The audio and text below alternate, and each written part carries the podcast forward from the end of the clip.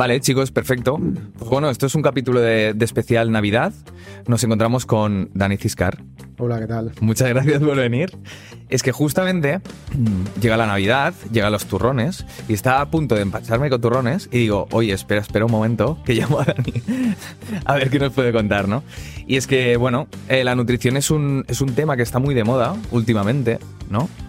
Eh, pero sí que es verdad que, bueno, no se acaba de perfilar bien porque cuando hablamos de nutrición mucha gente em, se interesa por el tema porque quiere, por ejemplo, perder peso. Y es que cuando piensas en un nutricionista, piensas en una persona que es un profesional de la nutrición, pero que recurres a él porque muchas, muchas veces simplemente quieres perder peso o quieres verte mejor, ¿no? Pero la nutrición tiene mucho más sentido también cuando lo enfocas desde otras ópticas, ¿no? Y es que, bueno, principalmente nos gustaría saber quién eres, Dani. Buena pregunta. Cuando me dicen, oye, Dani, ¿quién eres? ¿Qué haces? Eh, bueno, principalmente yo me considero investigador. Mm, llevo unos 16 años de experiencia clínica en consulta. Eh, empecé a estudiar todo lo que es el campo de la medicina, nutrición, eh, hace 25 años. Y bueno, empecé con la medicina natural, empecé a estudiar naturopatía, que era un curso, bueno, que no es reglado, no es oficial, pero fue muy interesante.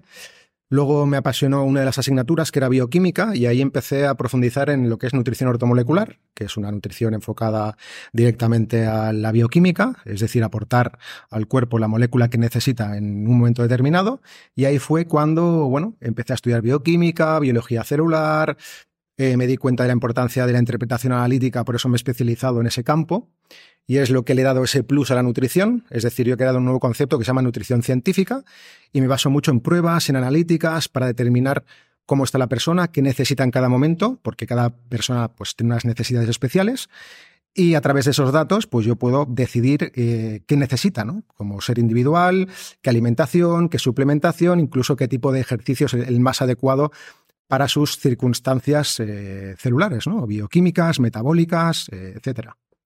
La, mayoría de clientes que tienen, que, te vienen a consulta, ¿tienen normalmente patologías o suelen ser personas normales que no tienen ninguna alteración a nivel superficial? Pues mira, eh, la gran mayoría de personas vienen con problemas de salud, con patologías, con trastornos funcionales. Es más, nos vienen a mí y a los eh, profesionales de mi equipo todos los desahuciados de la medicina convencional y de la no convencional. Eh, porque bueno, están viendo que, damos respuesta, que, en consulta no hay más de tres o cuatro, más de cinco visitas no, no pasamos porque intentamos que los problemas se solucionen lo antes posible. Yo siempre lo digo, para mí es un fracaso terapéutico que una persona pase más de cinco consultas con un terapeuta porque quiere decir que no está haciéndolo bien o que la persona no está aplicando lo que está diciendo el terapeuta con lo cual, bueno, eh, nos dedicamos eso. Básicamente el 90-80% puede ser personas enfermas, pero también tenemos un público que es deportistas, amateur, de élite, en el cual también ayudamos a conseguir esos objetivos que, bueno, que necesitan esa alimentación y suplementación específica. ¿Te puede venir, por ejemplo, una, una persona que tiene un cáncer terminal? No sé si has tenido algunos casos. Cáncer terminal que dice, hostia, mira, la medicina es que ya, bueno, es como mi último recurso para ver qué puedo hacer. ¿Te han venido este tipo de casos? De todo tipo de casos. Es más, hace poco nos vinieron, bueno, varios que, oye, mira, que que el hospital ha desahuciado a mi padre, a mi madre, que ya no, bueno, ya no le dará esperanza y bueno, y quiero, nos gustaría ver si en vuestro equipo nos podéis ayudar. Nosotros no pretendemos curar a nadie, nosotros ayudamos a la persona que esté lo mejor posible de salud y que, oye, que resuelve su problema, independientemente sea cáncer, cualquier tipo de patología crónica o degenerativa, entre comillas, que se tiene considerado como crónica o degenerativa, pero no es así. El cuerpo siempre tiene la capacidad de poder solucionar sus problemas si le das lo que necesita. Entonces, nosotros estamos, bueno, abiertos a cualquier tipo de persona que necesite ayuda ¿no? para mejorar su salud. Sí, mm, claro, em, cuando uno piensa en el bienestar de una persona, eh, piensa en que para que una persona esté sana se tienen que dar diferentes, o sea, diferentes factores, ¿no? Por ejemplo, el deporte, el sueño, la nutrición. Si tuviéramos que decir del 1 al 10 cuán importante es la nutrición para que una persona esté sana, si te la tuvieras que jugar, que jugar ¿qué puntuación le pondrías? O qué calificativo le pondrías? Teniendo en cuenta los otros factores, como por ejemplo el estrés o el ejercicio o todo lo que tiene que ver con la salud, pues te diría por orden de preferencia que el, 80, el 70% es el estado emocional en el que tú estés, el nivel de estrés. El, bueno, el 15% la alimentación y el 15% el ejercicio. Pero básicamente entre el 70 y el 80% tu estrés. Porque yo lo estoy viendo cada vez más. Eh, bueno, como bien te comentaba, nuestra especialidad son las analíticas. Una de las pruebas estrella que tenemos es una prueba que se llama estrés en saliva. Habré hecho más de 2.000, no sé, ya he perdido la cuenta, 2.500 y el 90% de la población estará en una fase de estrés adrenal que significa que está en un estrés crónico y eso es lo que le está llevando a los problemas de salud.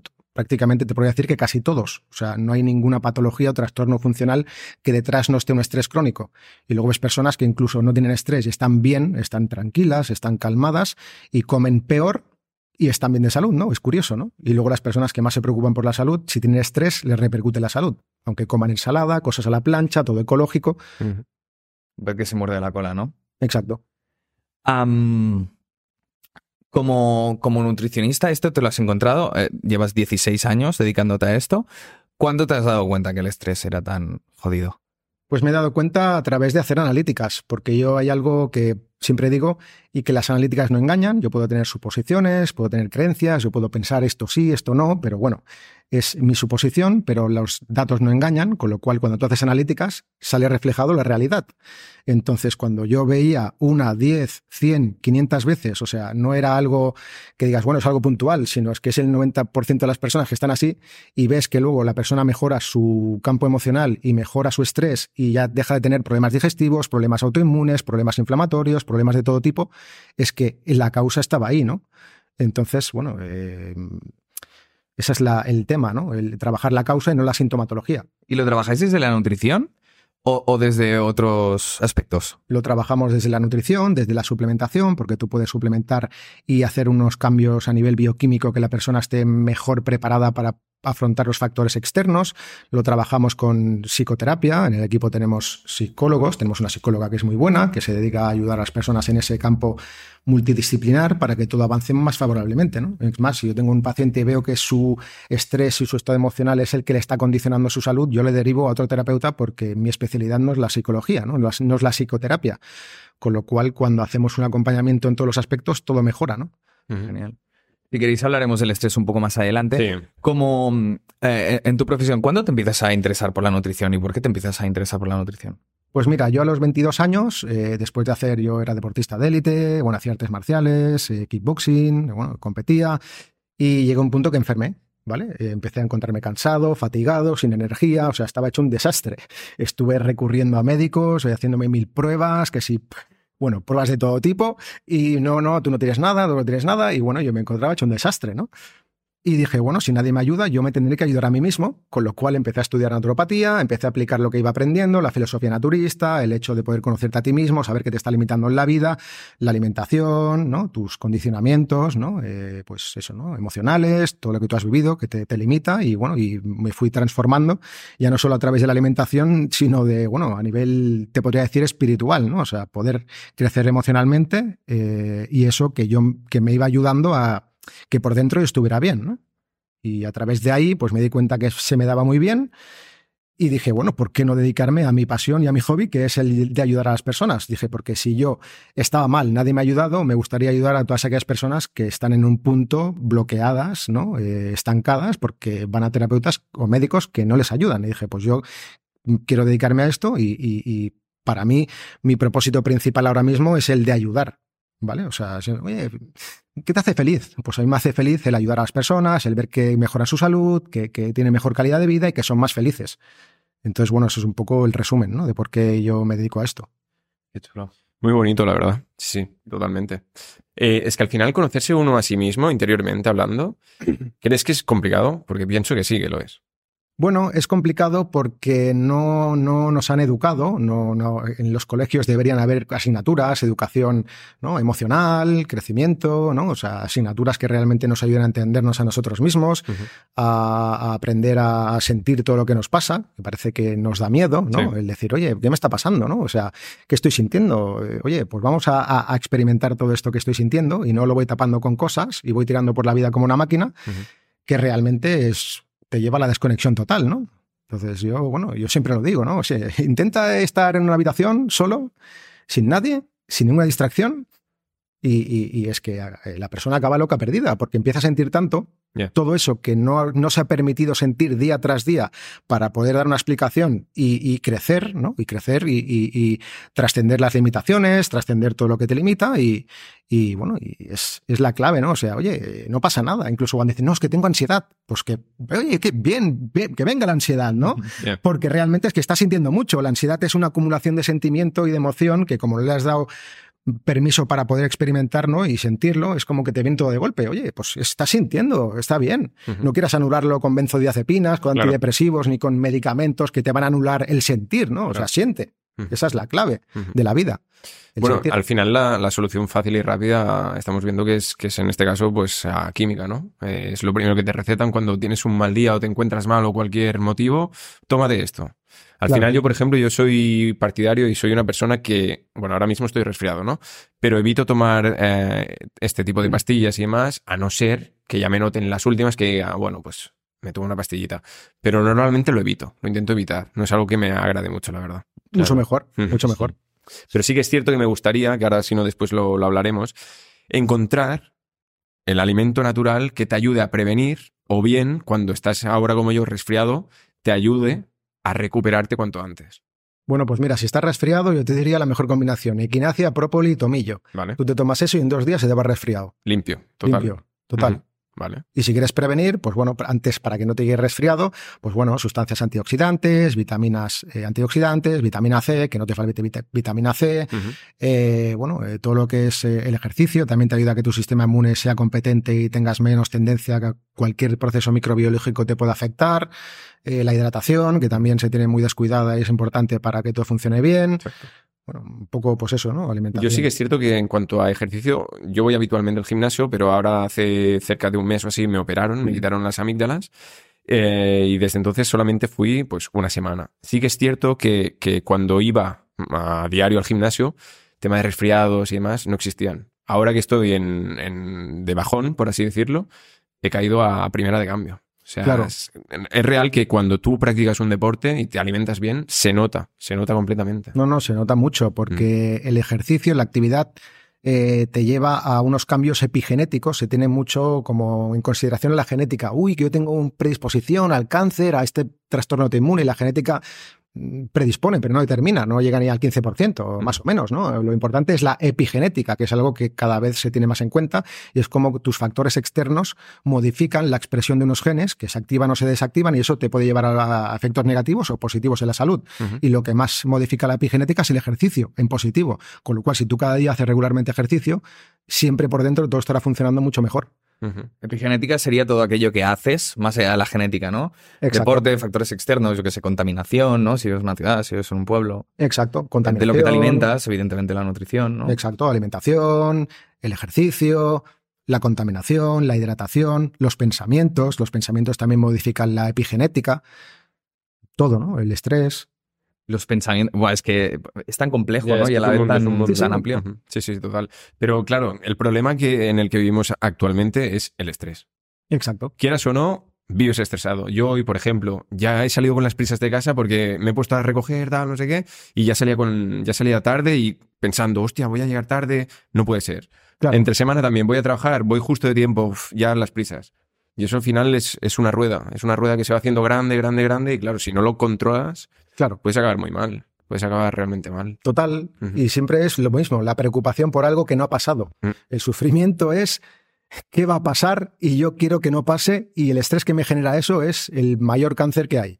Es lo peor que hay. El querer tener el control de las cosas que escapan a tu control. Entonces yo siempre lo digo, si a mí me encanta la suplementación, si pudiera crear un suplemento que, que dice, oye, ¿qué suplemento quieres crear? Un suplemento que cuando tú lo tomaras la persona se rindiera al control. Ojalá. Porque realmente estaría súper tranquila esa persona, dejaría de sufrir por el 99% de cosas que no van a pasar nunca. Y eso es lo que le genera un estrés constante. Y eso yo cada vez lo veo más personas, que las personas tienen un estrés crónico y las ves. Y yo soy una persona, me encanta, soy muy curiosa, me encanta la investigación, pero no solo la investigación a nivel de analítica. Yo quizás llevo tantos años que ya incluso veo a la persona y veo cómo está a nivel emocional. Y esta persona, digo, esta persona está en una fase 3 adrenal, está en un estado de hipercontrol brutal. No es que no duermo por la noche, uy, me voy a las 10, porque si no, no, las luces, que las luces rojas, oye, suelta el control ya, hombre, tómate algo, cómete algo que te apetezca, ponte una serie y seguro que duermes, ¿no? Está todo súper controlado, ¿no? Que si me levanto a las 8 el sol, que si no me da, ¿sabes?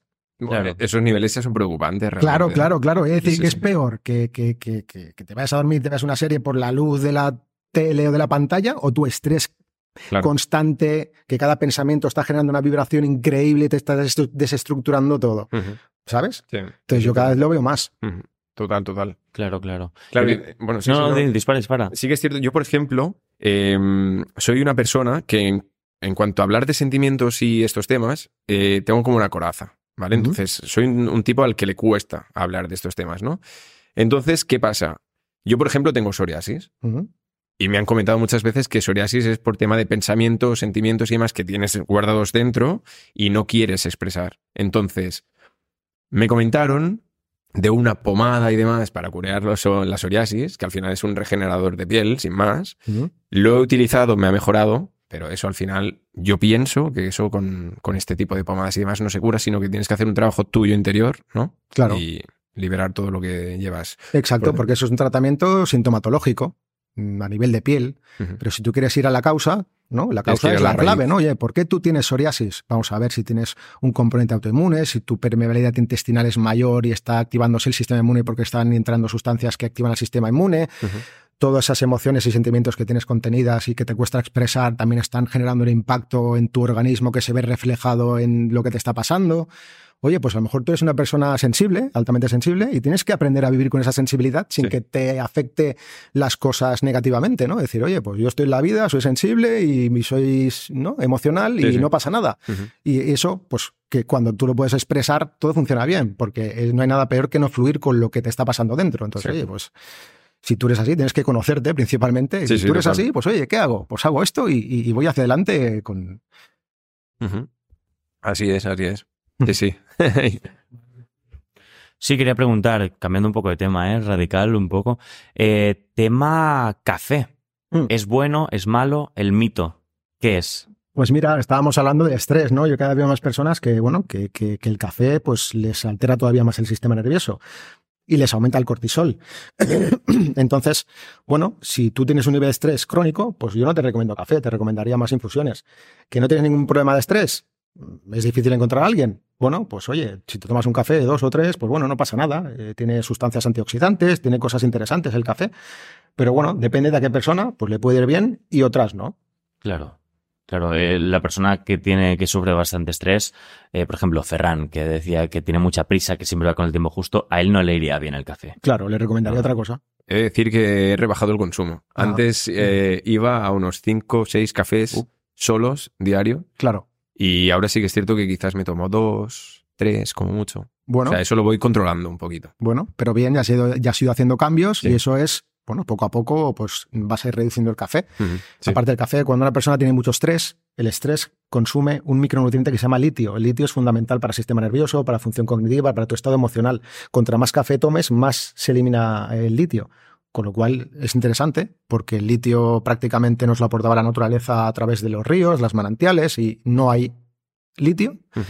Eh, las aguas que vemos están prácticamente desmineralizadas, no tiene litio principalmente, con lo cual eh, tomar café todavía es más contraproducente si tienes niveles bajos de litio. Claro. Y por ejemplo, las personas que tienen TDA, no H, ¿eh? no hiperactividad, TDA, les va bien el café porque al final hace, que puedan, bueno, tú lo sabrás mejor que, que, yo, absolutamente, pero que puedan conectar mejor, ¿no? Neuronalmente, a nivel también cognitivo, puede mejorar incluso. Claro, yo creo, yo no, yo no soy tan partidario del café porque tiene cafeína, la cafeína genera un estímulo al sistema nervioso mm, que acaba repercutiendo. Yo soy más partidario de aportar sustancias y precursores que mejoren la función cognitiva para dar claridad mental, foco, eh, equilibrio emocional, sin tener que activar al sistema nervioso, sino regulándolo.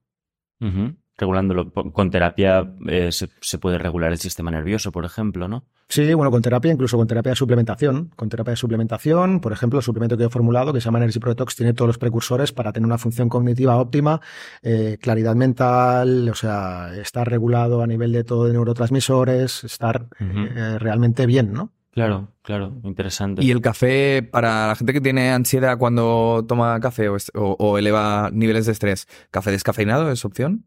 Bueno, el café descafeinado, pues bueno, tiene menos cantidad de cafeína, pero tiene teofilina y teobromina, que hay algunas personas que incluso les activa, con lo cual a veces el tomar café descafeinado, depende de a qué persona, la, la teofilina y la teobromina al igual le puede generar activación. Habría que valorar si a esa persona le conviene o no. Muy Realmente, si podemos eliminar el café de nuestras dietas, sería lo suyo, sería la clave. Yo no soy partidario porque a mí no me gustan los radicalismos. No, el café es malo. Oye, hay personas que el café igual le van bien, ¿no? Y hay personas que no. Oye, a la persona le va bien el café, estupendo. Incluso el café tiene una sustancia que te activa el hígado, una enzima que ayuda a que el hígado detoxifique todavía más. Depende de qué persona le puede ir bien y otras no. Hay personas que la cafeína le cuesta más de metabolizar, pues, ciertas condiciones bioquímicas y hay que ver, ¿no? Cada persona, pues, en qué es, es un mundo al final. Muy bien. Exacto. Pues eh, justamente este tema está dentro de los, de los mitos nutricionales y temas interesantes que queríamos tratar. Pero antes que nada, ¿vale? Para si a alguien le interesa la nutrición, si alguien dice, oye, quiero aprender a comer, ¿qué debería empezar a saber? Es decir, hasta ahora, pues si haces una dieta, sobre todo si te dedicas al mundo del fitness, se habla mucho de macronutrientes, que son las proteínas, las grasas y los carbohidratos, y a veces también de micronutrientes, ¿no? Que serían pues minerales, vitaminas. Y claro, cuando se, hace una dieta, pues muchas veces te dicen, sí, porque tienes que tomar dos gramos de proteína por kilo de peso corporal, las grasas eh, tantos gramos y lo demás carbohidrato, ¿no? Y parece como, como muy general, ¿no? Mira, sí, con esto bajarás de peso y ya está, y ya te espabilas, ¿no? Claro. Pero, ¿qué conceptos generales debería saber la gente para saber un pues poco sobre el tema? Pues a ver, principalmente, como bien te comentaba antes, cada persona necesita, bueno, unas, tiene unas particularidades y necesita determinados eh, macronutrientes, ¿no? Hay personas que quizás porque tienen un rendimiento físico más elevado, un rendimiento intelectual más elevado, quizás necesitan más cantidad de, calorías, eh, más cantidad de glúcidos en proporción por tanto por ciento. Una persona más sedentaria quizás los hidratos de carbono deberían estar más moderados, pero siempre presentes, que haya un buen equilibrio entre proteínas, grasas e hidratos de carbono que dentro de las grasas pues haya un buen equilibrio entre grasas saturadas, poliinsaturadas omega 3, omega 6, omega 9 que los glúcidos sean de índice glicémico que no sea muy alto, que tengan fibra, que, bueno, que en cada comida tengas tu proporción de hidratos, proteínas y grasas, que eso para mí es muy importante. Y, no, venga, ahora quito un macronutriente porque está de moda, ¿no? Como los glúcidos, ¿no? Quito los glúcidos porque son malos y solo porto proteína grasa y, ¿no? Lleva una dieta cetogénica, ¿no? Exacto. está muy de moda, ¿no? Exacto. De hecho, eliminar los carbohidratos, por ejemplo. Exacto. Por ejemplo, en la década de los 80-90 estaban los, los grasafóbicos. Ahora, en estas últimas décadas, los glucofóbicos, ¿no? O sea, va por modas esto. Ahora hay tendencia a que la dieta cetogénica está muy de moda. Quizás a alguna persona le puede ir bien, ¿no? Pues no digo que no, pero hay muchas otras que no les está yendo bien. Entonces, eh, oye, ¿tú necesitas una dieta cetogénica? Sí, perfecto. No, oye, vamos a ver eh, qué necesitas tú, ¿no? Porque muchas personas llegan a esa dieta por descarte, porque empiezan a tener problemas, no, esto no, todo, y, empiezan a, ya sea dieta cetogénica, dieta paleolítica, dieta vegetariana, cualquier tipo de dieta, ¿no? Pero ahora como está tan de moda esta, pues eh, no, yo no soy partidario de las dietas. Yo siempre lo digo, o sea, si tú vas a un nutricionista, a cualquier tipo de terapeuta, que siempre haga la misma dieta, todos por igual, porque eres el gurú de esa dieta, y a todos lo hacen esa dieta por igual, digo, oye, sal corriendo, porque si no, su radicalismo ignorante te va a atrapar y te vas a meter en esa dieta. Total. Y, vas a salir, ¿eh? O sea, es que da igual que tenga libros, que haya escrito libros, bestseller, o sea, Da igual, porque cada persona es única, igual que yo siempre lo digo, cada persona tiene una huella dactilar y esa huella dactilar es tuya, nadie más la tiene y la alimentación debería ser igual. ¿En qué momento te encuentras tú ahora mismo? ¿Qué necesitas? Porque en el momento que estás ahora, tú tienes unos requerimientos especiales ahora. Entonces, a todos por igual, ya no digo la dieta cetogénica, cetogénica, vegetariana o vegana, macrobiótica, cualquier tipo de dieta, ¿no? Porque cada gurú te intenta meter ahí a presión que la suya es la mejor y, no salen de ahí. Hay gurús del, veganismo también que dicen, no, es que la carne es bueno, es el demonio, ¿no? Sí. Y no, que deberíamos vivir de plantas, porque realmente, pues bueno, eh, prehistóricamente siempre hemos tenido más al alcance las plantas y por lo tanto, bueno, hay diferentes teorías, por lo cual mucha gente dice que, deberíamos tener una dieta vegana, ¿no? Exacto. Y yo, yo igual, ¿no? Es igual que digo que hay muchas personas que he conocido que han sido veganas y lo han dejado ser porque no les estaba mejorando su salud y otras sí que les ha ido bien. Pues oye, si a ti no te va bien, no te empeñes con seguir con esta alimentación porque te está repercutiendo. Y eso lo digo, oye, las analíticas no engañan. Vamos a hacer un estudio. Oye, que a mí me da igual. ¿Tú quieres alimentarte abrazando árboles y con el sol? Si, si, si, si lo vemos en las analíticas, estupendo.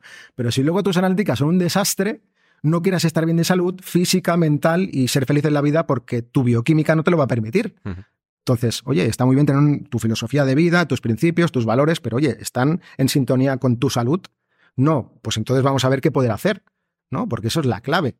Entonces, eh, ya sea dieta cetogénica, ya sea dieta vegetariana estricta, eh, cualquier tipo de dieta, ¿no? Es una putada, ¿eh? Tener unos valores animalistas, por ejemplo, y, tener que comer carne, por lo que sea, porque tiene un componente X que no tiene otra cosa, ¿no? Claro, pero bueno, yo siempre lo digo, a mí me encanta la vida, ¿no? O sea, y las plantas también tienen vida, que no tienen sistema nervioso, que quizás tienen otros mecanismos por los cuales al igual también sufren. Oye, las plantas no tienen derecho a vivir. Es más, seguro que hay muchas agriculturas que se están haciendo que están matando insectos y están matando seres vivos, ¿no? No, no vegetales, que también están repercutiendo. Entonces, oye, vamos a encontrar el equilibrio, ¿no? Claro. Y respecto a los carbohidratos, em, supongo que hay varios tipos, ¿eh? pero bueno, hay carbohidratos de alto índice glucémico y de bajo índice glucémico, ¿no? Que es lo rápido que te hacen subir la insulina. Exacto. En, el cuerpo. Exacto. Por ejemplo, de bajo índice glucémico podrían ser, yo qué sé, las frutas, verduras. Exacto, frutas, bueno, verduras, vale. frutas que, prácticamente es azúcar, ¿no? Y te sube mucho el azúcar en sangre. Algunas frutas, vaya. Claro, pero lo importante ya no es el índice glucémico, sino la carga glucémica. Una cosa es el índice glucémico, la capacidad que tiene ese alimento de aumentar la glucosa en sangre, y luego es la carga glucémica, que como tú aportas un alimento con glúcidos, pero si los aportas con grasas, con fibra, con diferentes alimentos, esas moléculas de glucosa se van a ir aumentando poco a poco y la carga glucémica, que es la, es la clave más que el índice glucémico, lo importante es la carga glucémica, porque tú puedes comer un alimento con índice glucémico alto, pero le pones vegetales, le pones fibra, le pones grasas que ralentiza la absorción de la glucosa y eso permitirá que la carga glucémica sea menor, con lo cual será mejor comer incluso un alimento con índice glucémico alto, pero con otros alimentos para que la carga glucémica sea baja, que comer un alimento con índice glucémico un poquito más bajo, pero sin los otros componentes, ¿no? Con la grasa o la fibra. Vale. ¿Y por qué, o sea, sería peor un alimento de, con carga glucémica alta que no un alimento con carga glucémica baja? Claro. Por ejemplo, ¿no? Tú te comes, eh, yo qué sé, un helado, ¿no? y al igual la carga glucémica es más baja porque tiene grasa que si te tomas un zumo de naranja, ¿no? Cualquier tipo de alimento que su glucosa prácticamente te la sube con una Coca-Cola. Y eso es por la carga glucémica, porque hay un componente digestivo de absorción que lleva a que la glucosa se, se suba lentamente en el torrente circulatorio. Que suba de golpe, es un o sea, puede ocasionar problemas. Claro, claro, genera problemas porque te sube de golpe y tu cuerpo no sabe qué hacer con tantas moléculas de glucosa que te, se empiezan a, juntar a proteínas, a estructuras, que se llama lo que es la glicosilación, y eso te genera problemas. si me como un helado, me como un kilo de helado porque es domingo mm. y estoy de resaca y digo, hoy me apetece un kilo de helado. ¿Me va a joder bastante? Hombre, a ver, te va a joder bastante. Depende. Si estás acostumbrado, o sea, si tú regularmente, de vez en cuando te comes un helado, tu cuerpo estará más preparado para poder procesar eso. Está claro que depende de la, calidad del helado, porque también hay helados que son una basura, que te ponen muchos azúcares y otros con menos azúcares, con más grasa, grasas buenas, entonces depende de qué helado, ¿no? Pero bueno, que la carga glucémica puede ser menor que incluso comiéndote, yo qué sé, un bocadillo de pan blanco o, o 200 gramos de arroz con pechuga de pollo, que está tan bueno, ¿no? Para, dicen que es tan bueno, ¿no? Para el deporte. arroz blanco con pechuga de pollo. Pero hostia, se está metiendo azúcar, ¿no? Luego quizás te sube más rápido el, arroz blanco que un helado. Claro. Yo había escuchado que después de hacer ejercicio de elevada intensidad, sobre todo muscular en el gimnasio, va bien tomar alimentos con carga glucémica alta. ¿Es verdad? Bueno, a ver, en principio depende del tipo de ejercicio que hagas. Si es un ejercicio muy intenso pues, ¿no? de, intensidad elevada, pues ahí sí que deberías aportar, pues eh, no sé, hidratos, proteínas, ¿no? Para poder también recuperar los aminoácidos que has perdido a través del catabolismo del ejercicio que has realizado. Muy bien. Yo sí que es cierto que, que habitualmente tema de proteínas y demás, cuando finalizo un entrenamiento en el gimnasio es lo primero que hago, antes de ducharme incluso, porque siento que el cuerpo está débil en ese, en ese momento, entonces hago una, una toma de proteína y ya luego, ya al llegar a casa, pues ya la cena. Y quería preguntar, como ha salido el tema de las frutas, ¿es cierto que es aconsejable a la hora de cenar eh, primero comerse la fruta y luego cenar?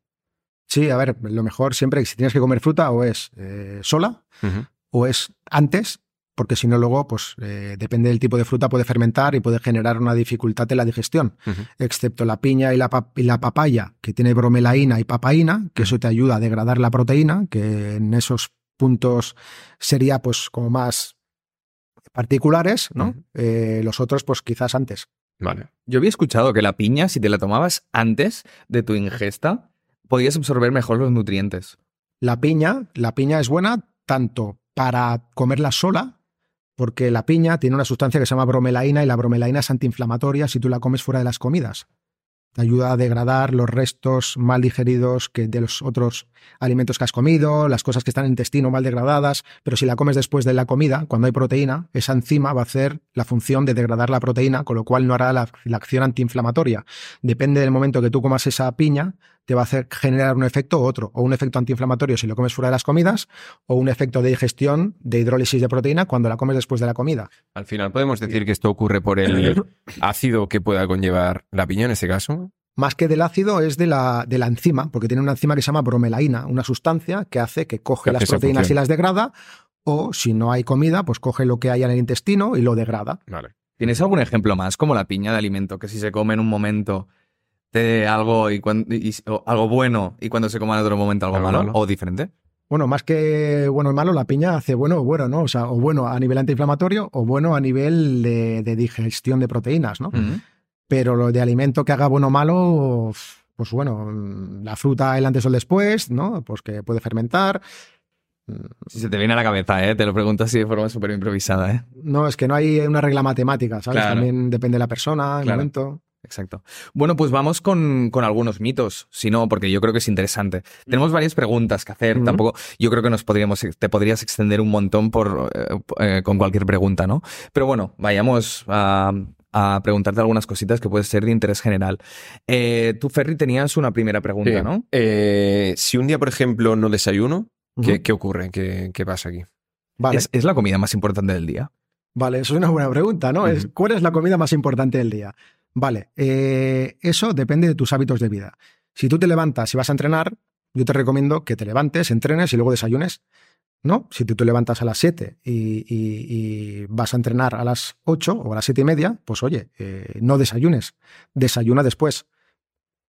Si tú vas a entrenar a las 11 o a las 12 y te levantas a las 7 o a las 8, oye, pues desayuna y luego ves a entrenar porque habrán pasado muchas horas y en esas horas habrá habido un gasto elevado, ¿no? Por tu rendimiento intelectual en el trabajo, por tu trabajo si es físico, etcétera.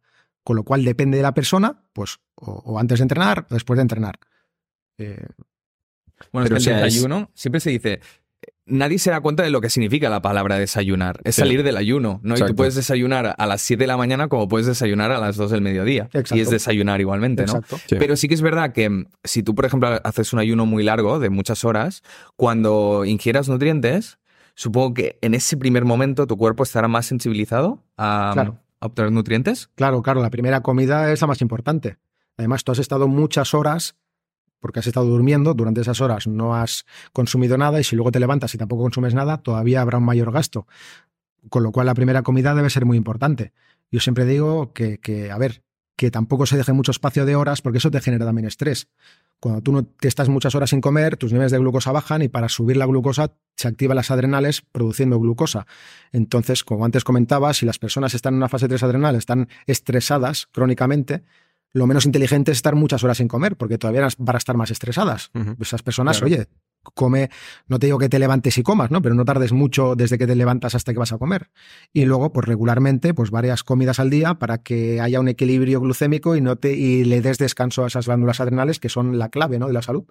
Que está muy de moda el ayuno intermitente. Sí. Parece que si no haces ayuno intermitente, A ver, no eres una persona sana, ¿no? Sí, sí. No, no, es curioso, ¿no? Porque además ves a estas personas, sí, sí, a mí me sienta súper bien, me sienta súper bien, ¿no? Hostia, y pues tengo mucha energía y lo ves. Sí, claro, la energía que tienes de la adrenalina que llevas. Claro. Pues es que te estoy viendo, yo lo digo por dentro, ¿no? Sí. Te estoy viendo porque tienes un nivel de estrés que te sale por las orejas.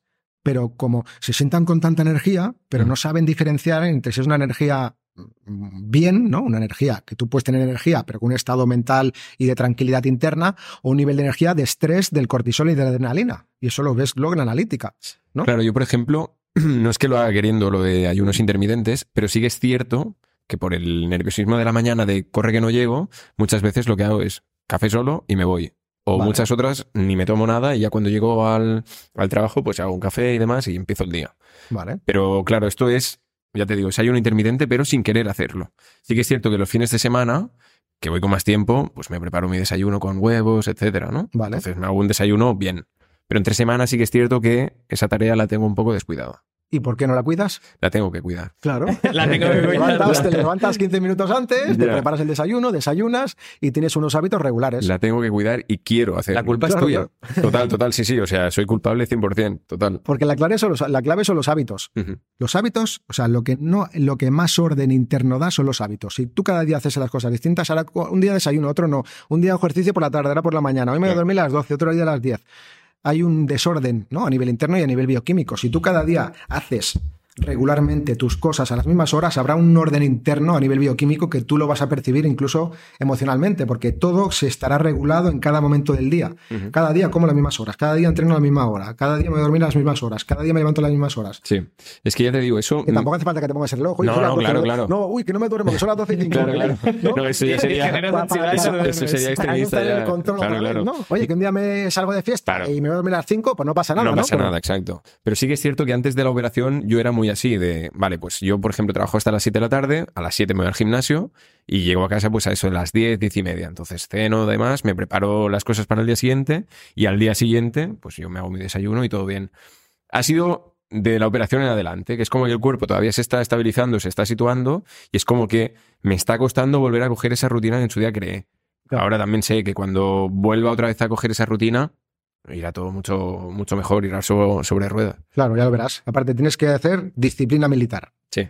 Cada día, esto, pam, pam, Exacto. pam. Y te vendrá la pereza, hoy no, mañana no, oye, no, ya, hoy, Exacto. pam, pam, pam. Y eso va a ser lo que va a generar el cambio, entre el cambio de la salud, en el cambio de todo. Sí, Vencer sí. a la mente es muy difícil, ¿eh? La mente cuando te vas a ir al gimnasio Te juega un... te sí. dice, no, Sí, sí, no vas a ir. Y tú dices, "Uf, Pero sí, y sí que es verdad que no voy a ir. Creo que... Y No, y te, te intenta convencer, Exacto. ¿no? Así Sí, como- sí, pero tienes, tienes que intentar superarla, tienes que Exacto. intentar ganar. Y el problema... Te- Cuando tú tienes claro lo que quieres hacer, da igual la mente. Oye, tengo que hacer esto y lo voy a hacer. Ya te puede venir la pereza, la falta de ganas, la falta, no, que yo me levanto, uy, que me duele la cabeza, uy, que Sí, sí, yo sí. lo hago y punto, pam, pam, cada día. Exacto, sí, y sí. cuando estás en ello, ¿no? Y ya dices, bueno, ya que estoy, va. Claro, claro. O Creo sea, que lo dijiste de una vez. La regla de los cinco minutos o diez minutos, ¿no? Así, la ley de los cinco Di- minutos. Mira, bo- bueno, cuéntala si Sí, quieres. en plan, buah, tengo que ir al gimnasio. Claro, tu mente está pensando, tengo que estar una hora y pico, una hora y media, o dos, o lo que estés.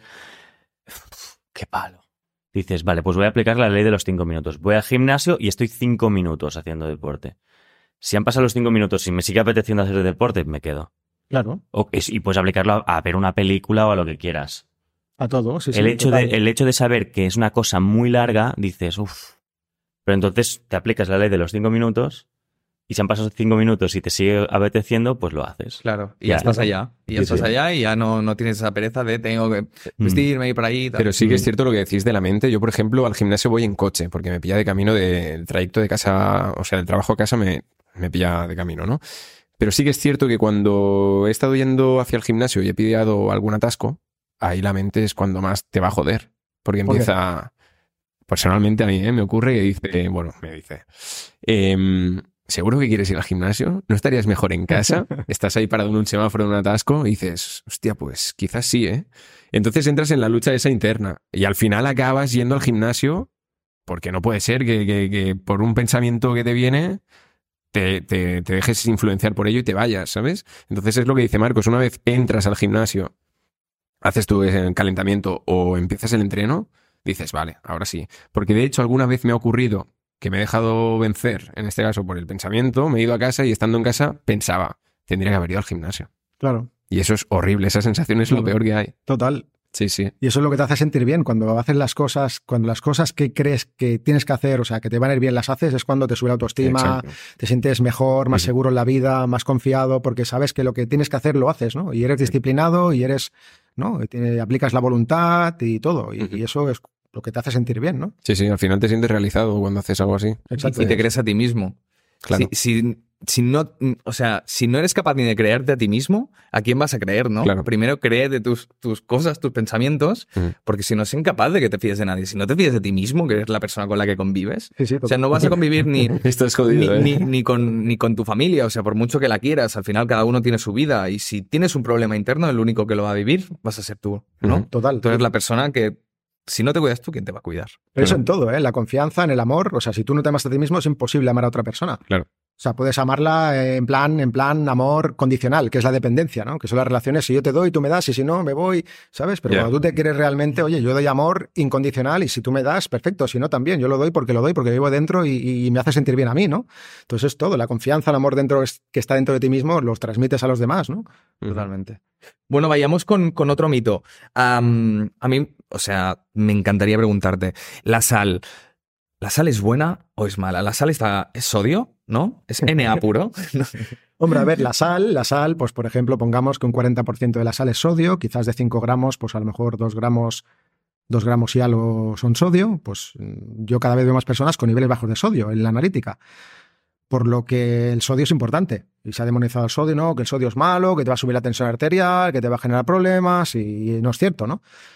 Y las analíticas lo muestran. O sea, yo no es que lo diga Análisis Caro, es que lo dicen las analíticas y prácticamente nos venden agua sin sodio. O sea, hoy en día busca un agua que tenga sodio, son inexistentes, ¿no? Y, y- y- y alimentos, no, no tomes sal que es mala y las personas tienen problemas por deficiencia de sodio. Con lo cual, bebe un agua con sodio, mete sal en las comidas y come cualquier tipo de alimento que tenga sal, eh, sodio porque te va a ayudar.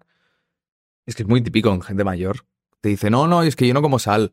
Sí. ¿no? Y, y, y- y por otro lado, y alguna vez eh, he escuchado de, no, es que la prehistoria, pues mm, se comían, pues no sé, unos 9 gramos de sal al día. Eso también lo he llegado a escuchar, ¿eh?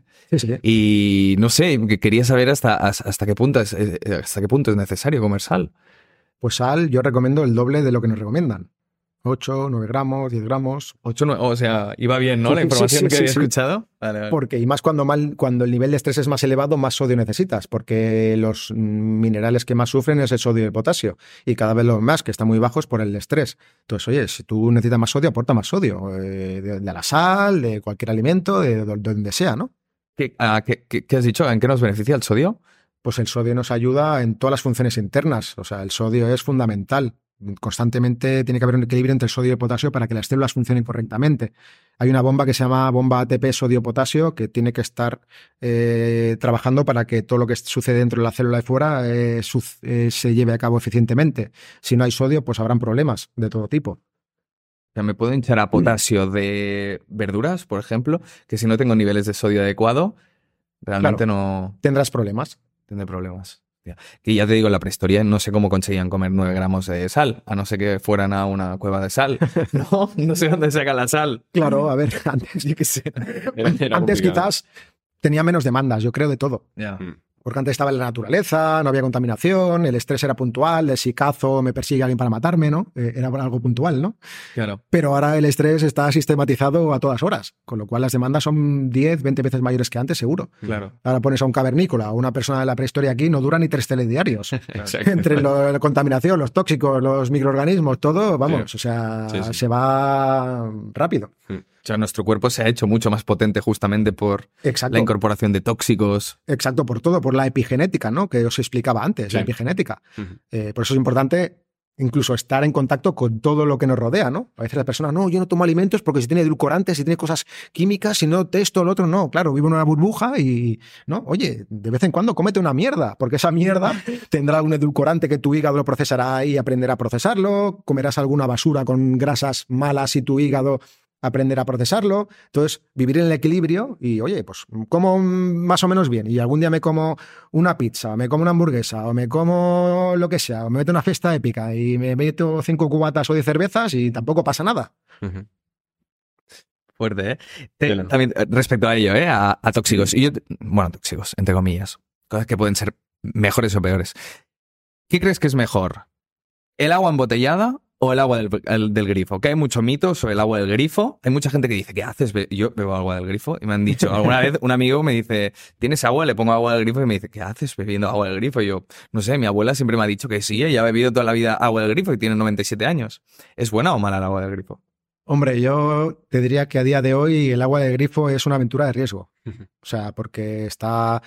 Depende del edificio, si además son antiguos tendrá plomo, tendrá cobre, tendrá metales pesados, si no tendrá pues tóxicos del propio, pues eh, de la propia tubería, el, el- el- el fluoruro, el, cloro, bueno, hay muchas sustancias que vas a introducir en tu cuerpo y no son las más adecuadas. Yo siempre soy más partidario de beber un agua embotellada con buena mineralización, si es posible con litio.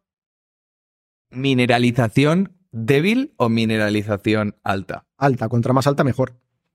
Vale. Contra más alta mejor. Que no sé por qué ponen en la publicidad anuncio de mineralización débil, como si fuera algo malo, ¿no? Claro, porque nos venden, que, que, bueno, nos dicen que las aguas minerales altas generan cálculos renales, generan problemas en los riñones, que es una mentira, eso no es cierto, y que la gente bebe agua, pues tipo bezoya, cualquier tipo de estas aguas, que prácticamente es un agua como destilada, que sirve para planchar y para nada más.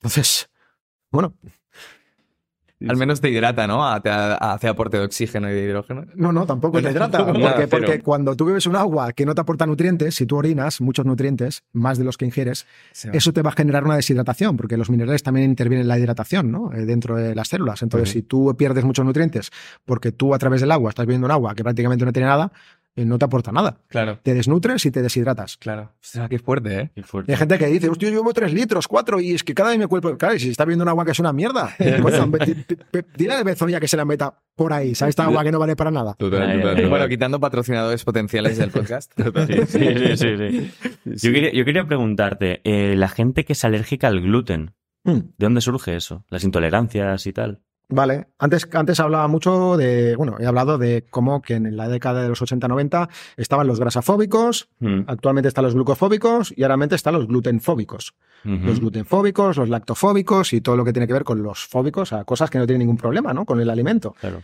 Y hoy en día te diría que, no sé, que por cada 100 personas que se le está diciendo que tiene problema con el gluten, por una, que al igual es celíaca 100% y tiene un problema, un componente específico, que al igual el gluten no va bien, muchas otras no tienen problemas con el gluten.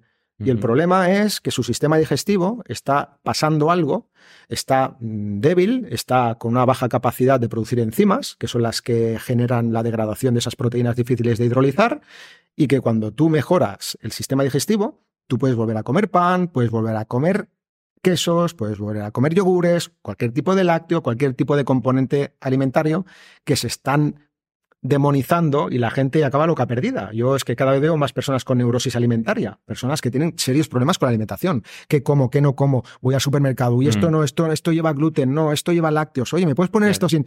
Y la mente, la mente de superviviente, cuando además tienes un nivel de estrés elevado, la mente empieza a coger cosas como el enemigo, ¿no?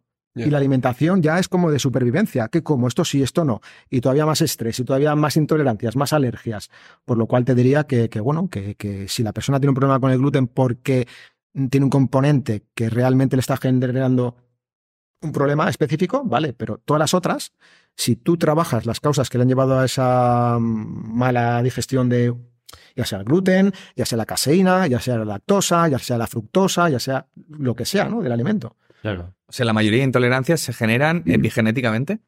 Exacto. Exacto. Y eso lo veo cada vez más claro. O sea, es que la persona mejora su salud eh, adrenal, que es la que sustenta todo lo demás, y vuelve a comer todo lo que antes no podía comer.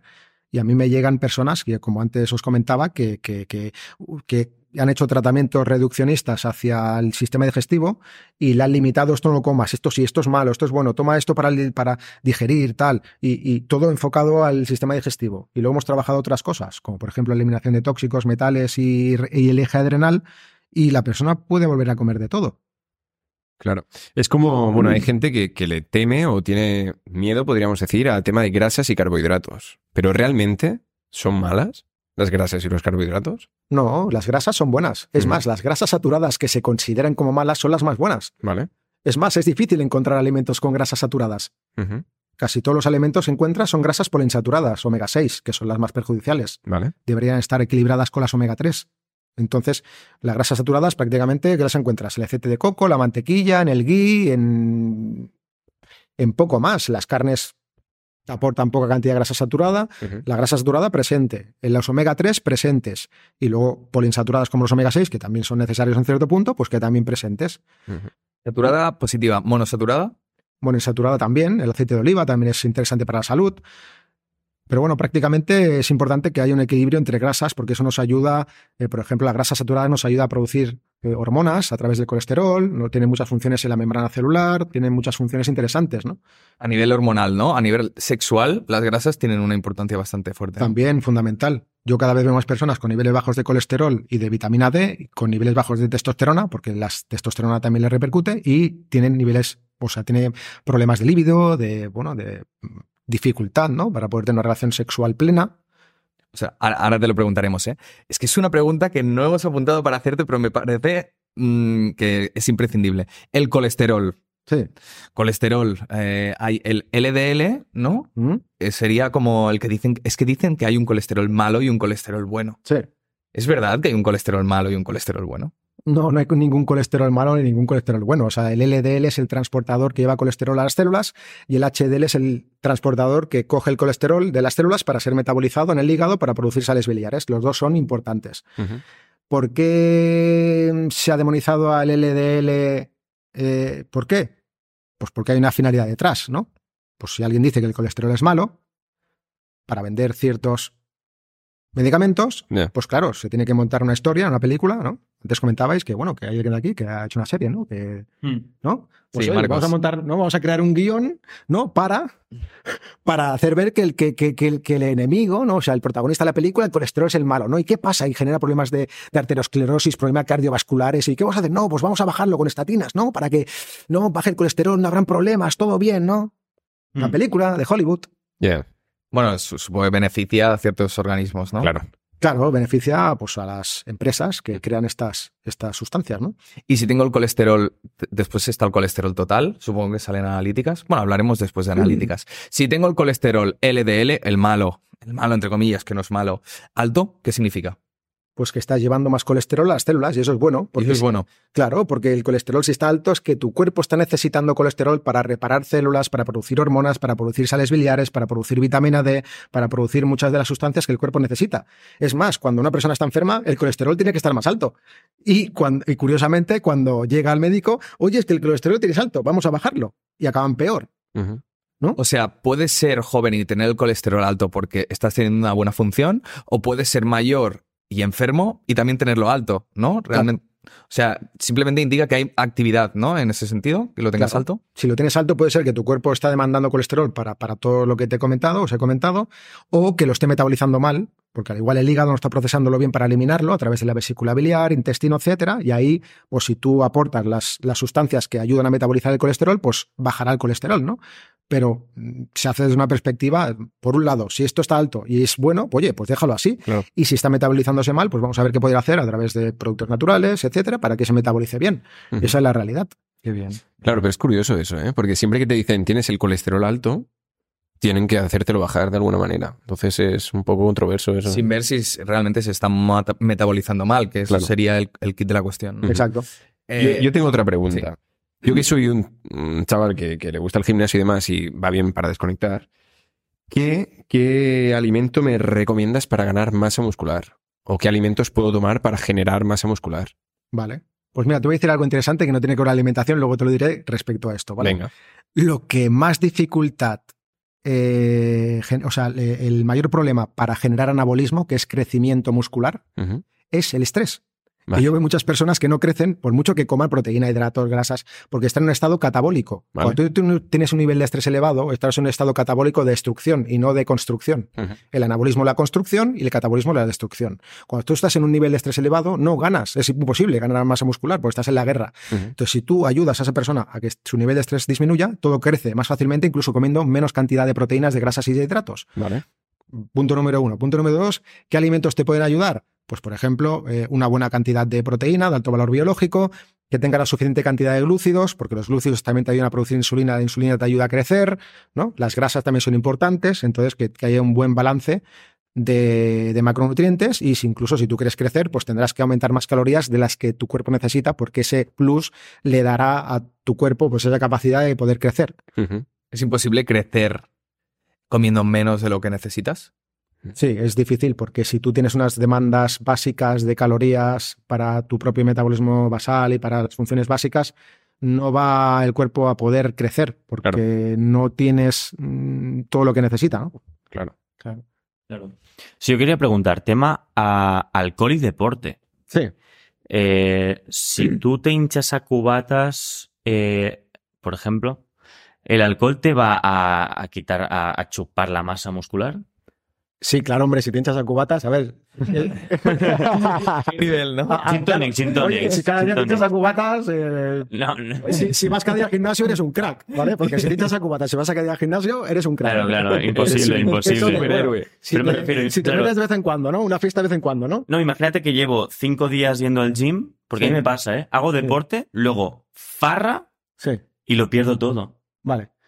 Pues si tú, te- si tú ya eres consciente, ya vas tú, ya dices, oye, yo me quiero meter mi farra y esta farra es, es sagrada, ¿no? Sí, o sea, sí, yo me la meto sí o sí. sí, sí. Pues tú, pues tú por lo menos, de lunes a viernes, tú eres constante, vas al, al gimnasio, comes bien, entrenas bien, duermes bien y luego te, te pegas tu fiesta épica el fin de semana, pues oye, intenta que los otros seis días todo vaya bien y seguro que irá bien.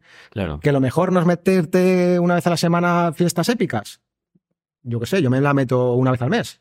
Y alguna vez, pues me meto en alguna fiesta, pero con moderación. Yo ya sé, ¿no? Dónde están mis límites, cómo disfruto. Pues con dos o tres cervezas me, me lo paso bien, me pego mi fiesta. Mm, Pero bueno, que te pegas tu fiesta y te metes tus cubatas, pues oye, yo qué sé, luego compénsalo el día siguiente. Claro. Haz ejercicio, métete a una sauna para eliminar tóxicos, hidrátate bien, ¿sabes? Y luego de lunes a viernes, Yo al día siguiente de una fiesta. ¿cómo? Al día siguiente de una fiesta yo no soy persona. No, no, claro. O sea, imposible. Alguna vez lo he intentado, ¿eh? Digo, "Uf, tengo que ir al gimnasio. Y estar en el gimnasio y decir, me muero. Pero porque has, has- te has pasado el límite, has bebido mucho, ¿no? Sí, o sea, yo, mira, yo soy una persona que no sale de fiesta o sale muy poco. Mm. Pero en la época de salir de fiesta, cuando salíamos de fiesta, sí, sí, o sea, me bebía hasta el agua de los floreros.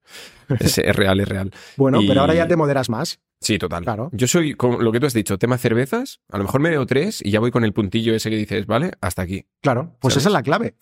Yo, por ejemplo, con dos o tres cervezas me lo paso súper bien. Exacto. Y yo en mi época, de los 18 a los 22, que era la época de la máquina y de todo, me unas fiestas míticas de viernes a lunes. Vaya, y he pasado por todo. total. Entonces yo ya he pasado por ahí, yo ya me conozco, sé cómo soy y aprendo a pasármelo bien intentando, pues incluso a veces salgo y no bebo, porque yo he aprendido a pasármelo bien sin tener que ir pasado, Claro. ¿vale? Pero bueno, si te tomas un par de cervezas, las disfrutas además y es importante poder beber lentamente para disfrutar de lo que bebes, porque es importante también, no Sí. beber por- para, para estar pasado, ¿no? Yo conozco gente que la primera cerveza que se beben, se la beben como si fuese un vaso de agua, porque necesitan ah, hidratación. Siempre Ah. dicen eso. La primera es para hidratar, la segunda ya para saborear. Ah, Y así se beben hasta Sí. 8 o 9. Bueno, Claro. pero eso es muy de alcohólico, ¿eh?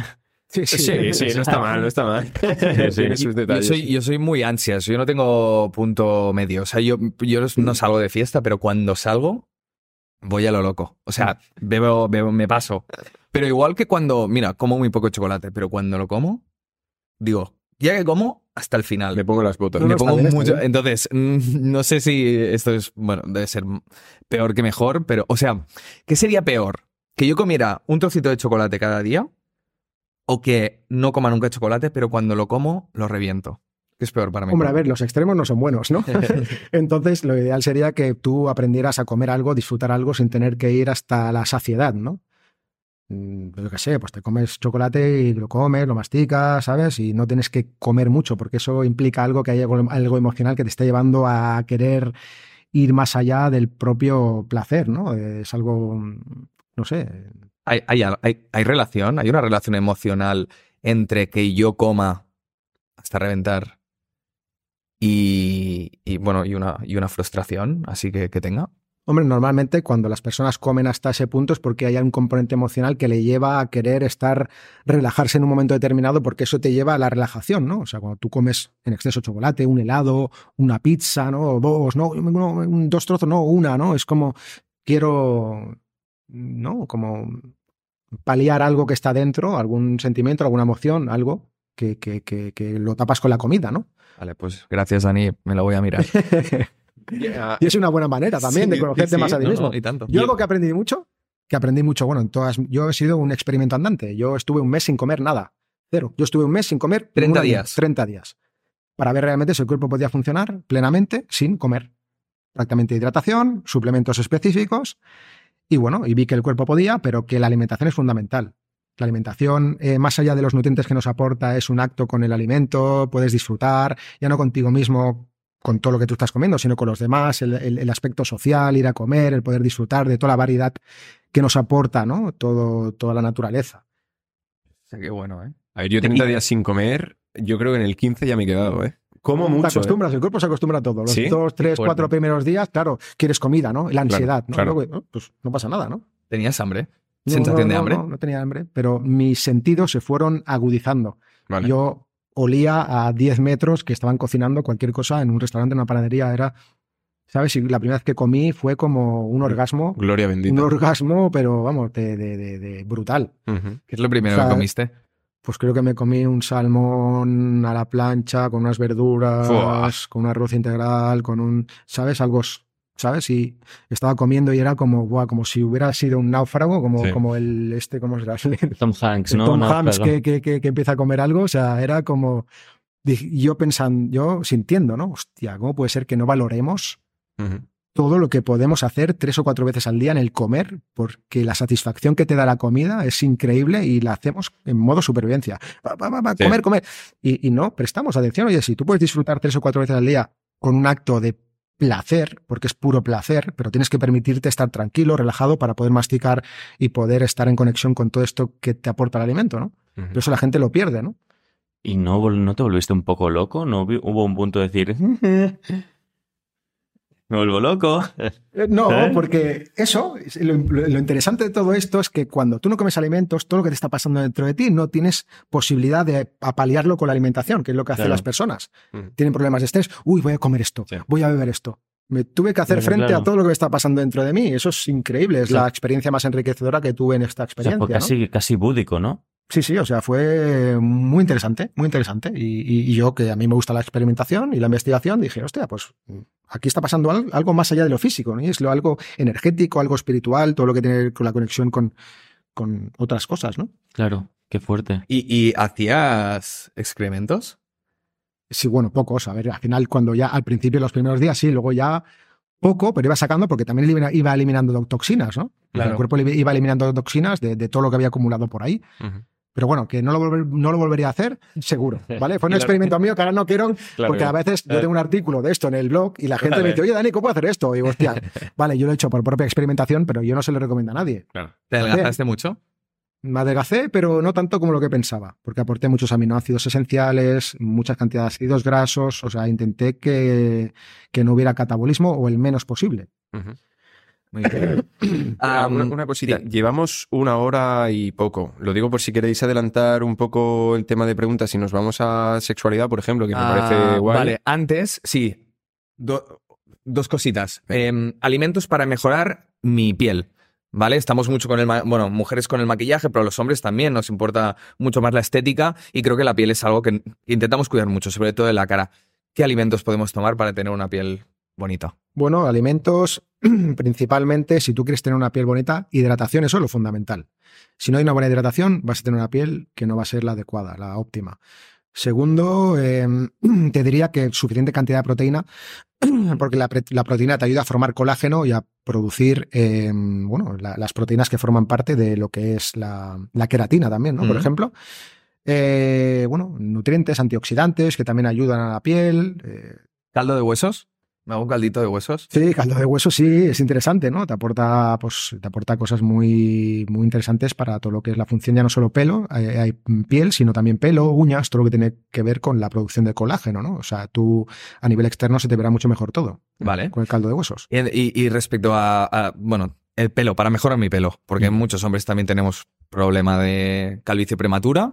Eh, también para mejorar el pelo, ¿tienes alguna idea, algún alimento que nos puede ir bien? Bueno, para mejorar el pelo, vitaminas de grupo B, el hierro es muy importante, hay muchas personas que se les cae el pelo por deficiencia de hierro, el zinc, los... Hígado, perdón, ¿eh? para poner, Sí. enmarcar las vitaminas en, en alimento. ¿Mm? Tipo B, eh, vegetales. Eh, bueno, vitaminas de grupo B, todo lo que son cereales integrales, de vitaminas de grupo B, eh, bueno, mm, sí. Vale. ¿Y zinc? ¿Dónde encontramos zinc? Zinc lo puedes encontrar en los mariscos, en las ostras, son muy ricas en zinc. Por cada, creo que cada ostra tienes entre 5 y 7 miligramos de zinc. Ese es el nutriente más importante eh, para todo en el organismo. ¿Y el hierro, lentejas, no puede ser? Hierro, el- bueno, las, las lentejas tienen un hierro bio- poco biodisponible. Yo soy lo más partidario de carnes, carnes rojas. Vale. eh, son el hierro más mm, biodisponible que hay, más interesante. Vale, qué guay. Perfecto. Vale, Marcos, vas con tema sexualidad, que creo que es bastante interesante. Eh, el tema de la libido. Bueno, ¿se dice libido, líbido? Hay mucha gente ¿no? lo dice de mil que formas, ¿no? Líbido, ¿no? Sí, Sí. pero bueno, ya nos entendemos. Sí. Mm. ¿Cómo mejorarla? ¿Cómo mejorarla? Alimentación. Todo el, Vale. Es que todo. Bueno. Vale, vale, has dicho alimentación. Primero de todo que te atraiga a tu pareja, ¿no? O que te atraiga Sí, la persona sí, que tienes delante, sí. ¿no? ¿Cómo, Porque, claro, cómo, cómo subirla atraiga, ¿no? para una persona que la tiene baja, que se está planteando incluso si es asexual, que ya pasa de todo? Vale, Eh, ¿cómo, ¿Cómo subir? vale, pues a ver, hay diferentes. Primero de todo hay que encontrar la causa por qué esa persona tiene una baja lí- libido, porque a lo mejor tiene los niveles de testosterona bajos, porque tiene la vitamina D baja, porque tiene el colesterol bajo. Entonces, si, si, esa es la causa, pues subir el colesterol, subir la vitamina D, que suba la testosterona de forma eh, normal, que quieres dar alguna, algún precursor para aumentar la, la pues puedes dar ginseng, el ginseng siberiano, la maca, el fenogreco, puedes dar eh, el zinc, por ejemplo, en el hombre es muy importante. Mm, La arginina también es un vasodilatador. Eh, bueno, y incluso ya no solo mejorar la libido, sino incluso mejorar el orgasmo, ¿no? ¿Eso lo sabíais? Que se puede No. mejorar, tener un orgasmo más placentero y más duradero. Ni idea. No. Pues eso es, eso es interesante porque eso lo genera también, en cierto modo, la histamina. Hay una vitamina que se llama vitamina B3 en su forma activa y cuando tú la tomas, por ejemplo, y aumenta un poco el metabolismo, aumenta la vasodilatación y eso genera mayor vasodilatación incluso en las, en las partes, ¿no? tanto en el hombre como en la mujer. Con lo cual, si tú tienes mayores niveles de histamina, tu, tu eyaculación, o sea, tu orgasmo será mucho más placentero. Hostia. Hay que hacer la prueba. Os tomáis vitamina B3 Vale. tres minutos antes de tener un acto sexual y me lo, y me lo decís. Tres minutos antes de tener un acto apuntar. 30 sexual. minutos, 30 minutos. 30 minutos, vitamina B3. En su forma activa de niacina. Y cuando os empecéis a poner rojo, no os asustéis, porque es el efecto de la histamina, que os empezará a picar la piel. Ostras, Y vale. si queréis experimentarlo, pues darle vitamina B3 a, a la pareja que tengáis y, y- y lo experimentáis juntos, porque así será un doble eh, placer. Yo me lo he notado, la verdad. Guau. Y para mejorar la, la erección, por ejemplo, los jóvenes normalmente no, no, no, no tienen em, Problemas de erección. problemas de erección. No. Se, se da, pero bueno, también pueden haber problemas psicológicos que te lleven a ello. Por ejemplo, si estás muy nervioso antes de, de tener un, un acto sexual con una persona. Bueno, pueden, pueden haber muchas circunstancias y que no te irrigue sangre al, al órgano, ¿no? Claro. Pero, mm, ¿qué, ¿cuáles serían los alimentos que harían que mm, llevarte sangre al órgano sexual mucho más fácil? Claro, yo más que alimentos te diría suplementos, porque a través de alimentos que generes eso de forma rápida, yo te diría, por ejemplo, la arginina. La arginina es un aminoácido que genera vasodilatación, aumenta el óxido nítrico y te aumenta todo lo que es la capacidad de poder tener una erección más grande. Eh, Yo ¿qué remolacha, más? había escuchado que la remolacha, no me acuerdo que tenía, pero Bueno, a ver, la remolacha sí, ¿no? Pero que te tomas un zumo de remolacha y te, se te vaya, si vayas a tener mayor erección. óxido nítrico, porque tenía óxido nítrico. sí, pero hasta el punto de lo que te va a hacer la arginina no te lo va a hacer la remolacha. Vale. por ejemplo, ¿no? Entonces también, como tú bien decías, es intentar esta- estar, tranquilo, porque tú, si tienes un nivel de estrés un poco más alto, no va, la vasodilatación no será tan, tan óptima, con lo cual lo mejor para tener una erección es estar lo más tranquilo posible. Y también para mejorar la testosterona, ¿existe algún tipo de alimento o demás? Sí, bueno, para aumentar la testosterona tienes el tribulus terrestre, que es una sustancia que te aumenta ¿no? la testosterona de forma endógena, o sea, exógena. Eh, y, y la vitamina D, ¿no? Porque yo veo cada vez más personas que su vitamina D está baja y tu su testosterona está baja, con lo cual si tú aportas la vitamina D te subirá la testosterona, ¿no? Y este, este complemento, por ejemplo, a nivel deportivo, en cápsulas a testosterona, ¿esto afecta positivamente al cuerpo o puede tener algún, alguna controversia ahí? Todo lo que son productos estos de nutrición deportiva, que incluso algunos se venden, venden de Estados Unidos que son ni, ni legales en España, eso a nivel de salud no, no creo que sean muy interesantes, la verdad. Vale. O sea, hay que ir con ojo. con, con, este tipo de... Es más, incluso con el tribulus terrestre yo he visto personas, porque yo me dedico a llevar deportistas también, que han venido que, que, que, han tomado tribulus terrestre para aumentar la testosterona sin hacer analíticas y, esa persona ya tenía la testosterona alta y se le ha aumentado más y te estaba teniendo problemas de exceso de testosterona, con lo cual le puede repercutir incluso en el acto sexual, o sea, ya no solo en el sexo, en la salud en general. Mm. Claro. Ah, bueno, pues yo creo que es el momento de hablar un poco de tu producto. Tú tienes un producto que se llama Energy Pro Detox, ¿no? Que a mí me llama la atención porque tiene un montón de cosas, ¿no? Y he oído maravillas del producto, la verdad también porque te sigo y, hablas, eh, pero también tus clientes, um, he visto opiniones y reviews por internet y la verdad que hablan maravillas. ¿Nos podrías contar un poco de qué se trata tu producto? Sí. Pues mira, yo, como os comentaba antes, yo llevo actualmente 16 años de experiencia clínica. Yo a los 12, casi 13 años, eh, bueno, ya empezaba, me daba cuenta de que la gran mayoría de patologías o trastornos funcionales de todas las personas que llegaban, independientemente de la terminología médica que tuvieran, siempre estaban detrás los eh, seis pilares que estaban desajustando todo. ¿Vale? Que es el exceso de tóxicos, metales pesados, pesticidas, aftalatos, cualquier tipo de tóxico. Eh, disminución en la energía física y cognitiva. Eh, estrés crónico, es decir, lo que os comentaba antes, ¿no? lo que es el estrés adrenal. problemas de microbiota intestino. disminución en el potencial anti-aging, todo lo que es el envejecimiento rápido, o sea, prematuro, y la deficiencia nutricional, ¿no? Es decir, esos seis pilares estaban detrás de todo. Ya no solo en personas con problemas de salud, sino incluso en deportistas que no podían rendir hasta el punto que querían eh, porque no tenían circunstancias que le estaban limitando. Y yo siempre me veía con la mm, dificultad de tener que buscar cinco o seis suplementos, o sea, seis suplementos como mínimo, para poder cubrir todos esos problemas porque la gran mayoría de suplementos en el mercado son mediocres, tienen una composición muy mala, eh, y, bueno, y dije, hostia, pues, eh, ¿cómo puedo hacer yo para poder ayudar a las personas? Porque realmente lo que hay en el mercado no me está ayudando, no me está eh, dando soluciones, ¿no? Por, por eso mismo, porque las sustancias, los productos no eran buenos y porque estaban también cargados de excipientes químicos, casi todos. Hoy en día casi no hay ningún suplemento que no tenga excipientes químicos y eso repercute seriamente. Con lo cual dije, bueno, eh, he llegado a este punto en el cual mm, me veo con la obligación prácticamente de crear un suplemento que reúna todo esto y que cuando la persona lo tome mejore espectacularmente, ¿no? O sea, que, que prácticamente te aporta todo lo que el cuerpo y la mente necesita. Y bueno, a través de toda mi experiencia en clínica, de mis veintipico años estudiando, de un año más que hice de investigación exclusiva para ver qué sustancias podía poner y en qué cantidades, llegué a la conclusión de que esas 33 sustancias que forman parte de Energy Protox deberían ser las, las adecuadas y bueno, y a día de hoy pues ya hemos vendido casi 25.000, no ha habido ni un solo caso de alguien que le haya ido mal para la salud, todo lo contrario, todas las personas increíblemente contentas, personas con patologías, trastornos funcionales, deportistas amateur y de élite, niños, incluso niños con, con trastorno de hiperactividad, déficit de atención, con autismo.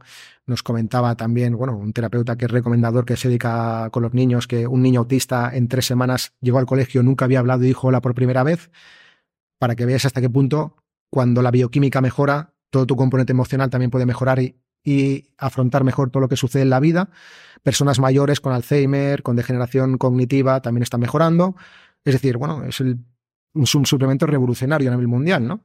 Es más, cuando yo fui a, a formularlo al laboratorio, me dijeron, oye, Dani, porque yo conozco a la directora ¿no? de, de, allí, y me dijo, ¿por qué no haces seis suplementos distintos o siete? Porque con estas 33 sustancias y con estas cantidades, podrás hacer seis suplementos y ganar más dinero.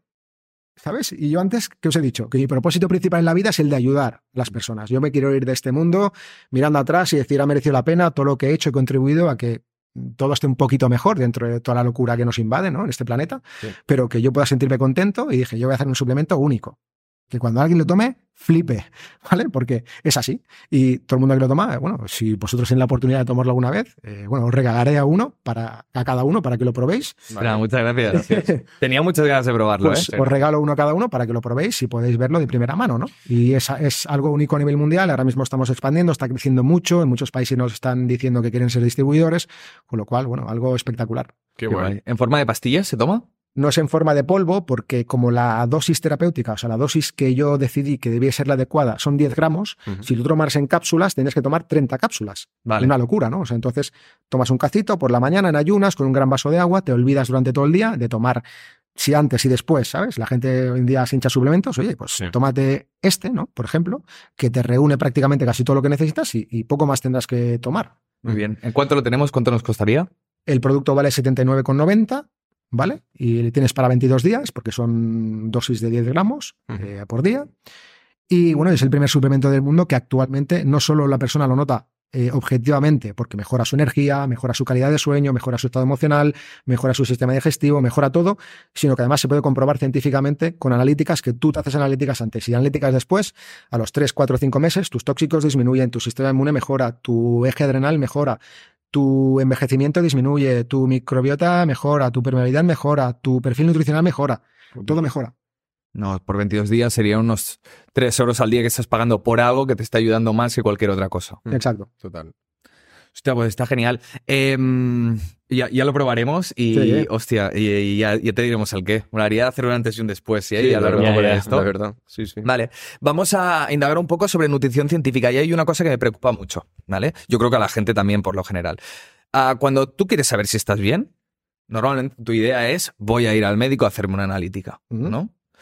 Entonces, yo para saber si estoy sano, ¿en qué valores me tengo que fijar en una analítica? Claro, eso es, no te diría complejo, pero para tú saber cómo estás, primero de todo no deberías hacerte una analítica de la que te hacen convencionalmente porque es muy básica, que solo te ven los glóbulos rojos, los glóbulos blancos, cuatro enzimas hepáticas, el colesterol, el ácido úrico y poquito más, sino que tienes que hacer algo mucho más completo, que es lo que debería hacer la seguridad social sí o sí, porque eh, si te hace una analítica muy básica, se ve la punta del iceberg y todo lo que está debajo no se ve, ¿no? Que es el 90% de lo que está pasando. Y hay veces que la persona dice, sí, mi analítica está bien, pero está bien en base a qué analítica. Una analítica que es un chiste de analítica, ¿no? Entonces, si tú quieres analítica completa, deberías hacer pues un estudio de, tus, de tu hemograma, de glóbulos serie roja, serie blanca, todo lo que son enzimas hepáticas, enzimas, ¿no? Eh, hormonas, es muy importante que estén todas las hormonas, ¿no? Eh, hormona progesterona, estradiol, FSH, LH, prolactina, tanto en el hombre como en la mujer, eso es muy importante, solo se hace en la mujer a veces, pero en el hombre se debería hacer. Todo lo que es un perfil glucémico, eh, no solo glucosa y, insulina, sino glucosa, insulina, hemoglobina glicosilada, fructosamina, péptido C, incluso anticuerpos contra páncreas si la persona hay ciertas eh, posibilidades de que tenga un problema.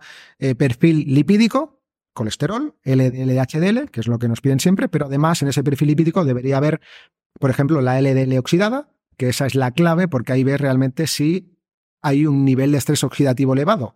Porque si la LDL está oxidada, es un problema. Y eso no se contempla y es un parámetro que debería ponerse, ¿vale? Eh, bueno, en principio una orina de 24 horas también sería interesante para ver un poco cómo está tu función renal, cómo está, bueno, todo en general.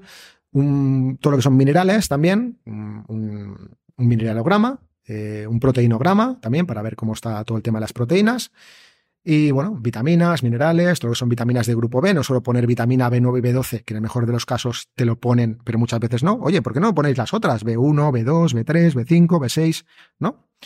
Eh, bueno, un perfil bioquímico como se debería hacer, ¿no? Y así la persona, pues, eh, este, un perfil tiroideo también, importante, completo, no solo TSH y T4, ¿no? TSH, T4, total, libre, T3, total, libre, T3 reversa.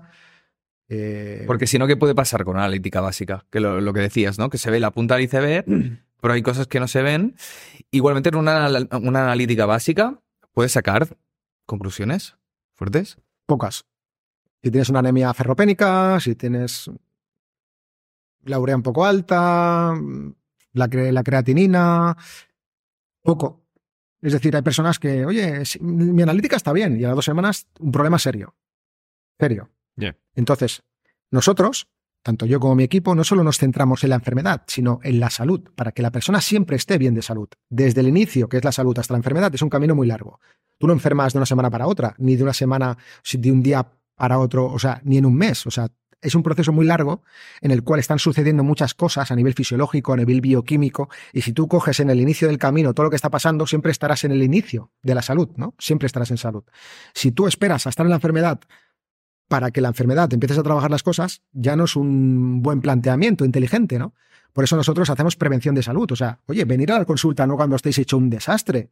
Igual que tú tienes un coche, tenéis un coche y le vas al mecánico cada cierto tiempo para que siempre esté bien, vuestro organismo que es mucho más complejo, tenéis que ir a un especialista que os haga unas revisiones de analíticas constantes, aunque os estéis bien, seguro que habrán cosas que están sucediendo dentro que se pueden abordar. Yo hace poco tengo un amigo que quiso hacerse un estudio, es un deportista de alto rendimiento, o sea, está súper fuerte y está bien de salud. Hicimos una, un estudio súper completo, el plomo le salía por las orejas, eh, porque estaba además bebiendo aguas de un lugar que había plomo, no estaba detoxificando bien, tenía ciertos, ciertos, eh, ciertas alteraciones internas que eso en el futuro le hubiera generado problemas, pero lo hemos cogido en un punto en el cual lo vamos a trabajar y siempre estará bien. ¿No? Entonces esa es la clave, ¿no? No esperar a estar mal, para hacer analíticas y hacer tratamientos, sino empezar a hacer las cosas desde el inicio. Claro, porque si no, la reversibilidad es mucho más difícil, ¿no? Claro. Si está ya la bomba, ya volver atrás es, mucho más difícil, ¿no? Claro, más difícil, no, no imposible, se puede trabajar y las personas mejoran, pero oye, si estás aquí y siempre te mantienes en la línea de la salud, oye, vamos a hacer para que siempre estés en un pleno estado de salud físico y mental, ¿no? Que esa es la clave. ¿Cómo os llamáis? Nutrición Científica Barcelona. Tal cual. Os pueden buscar en Google mismo y, ¿no? Instagram también. En Google, Instagram dani.ciscar, que es mi Instagram. Ahí hago toda la divulgación científica y todo lo que es, pues todo lo que hago. Yo sigo tu página de consulta y te sigo a ti también desde hace un montón de tiempo. Ah, muy bien. vale, ¿quieres hacer alguna pregunta, Marcos? Eh, ¿Alguna pregunta relacionada con, por ejemplo, A o B, no? Sí. Sí, mira, bueno, antes de nada quería preguntarte así, en plan rápido. Eh, es, es, una cosa del mito, pero que es muy importante. El agua de Madrid, que dicen que se puede beber. ¿Sí o no? Hostia, yo, yo, siempre digo, oye, coge el agua que tú bebes, llévala a un laboratorio y que te la analicen, porque te llevará sorpresas. Entonces, oye, ve si llevan a un laboratorio. Es que tiene el, canal, María Isabel II, ¿no? Es un agua espectacular. Es el agua del, de, que se puede beber, del grifo de Madrid, sí. y yo bebía del grifo y creo que no me sentaba muy bien, ¿eh? Claro, pues mira, si tu cuerpo ya que es sabio, el cuerpo es sabio, si es que ya no te sienta bien, ya te lo está diciendo. Si luego lo puedes comprobar con analíticas, todavía mejor. No me sentía, me faltaba algo. Claro, yo soy más partidario de no agua embotellada. Vivimos en un mundo tan contaminado que ya puede venir de donde sea. Yo he visto incluso mm. personas, casos, que decían, no, yo es que cojo el agua de la montaña, personas que viven, yo cojo el agua de la montaña y tal, y luego estaban cargados de metales. Mm.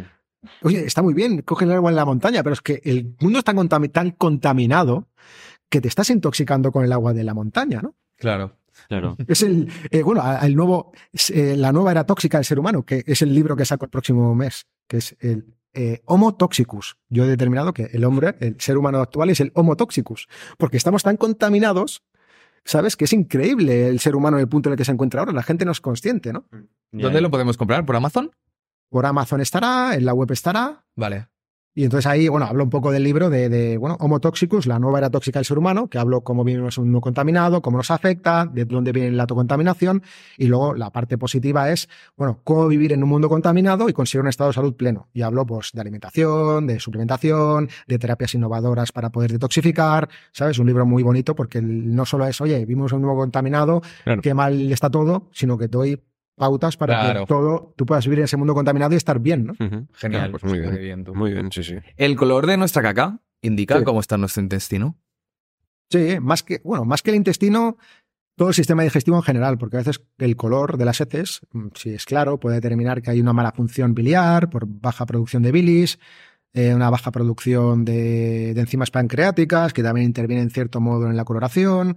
Nos puede indicar tanto el color como la forma, ¿no?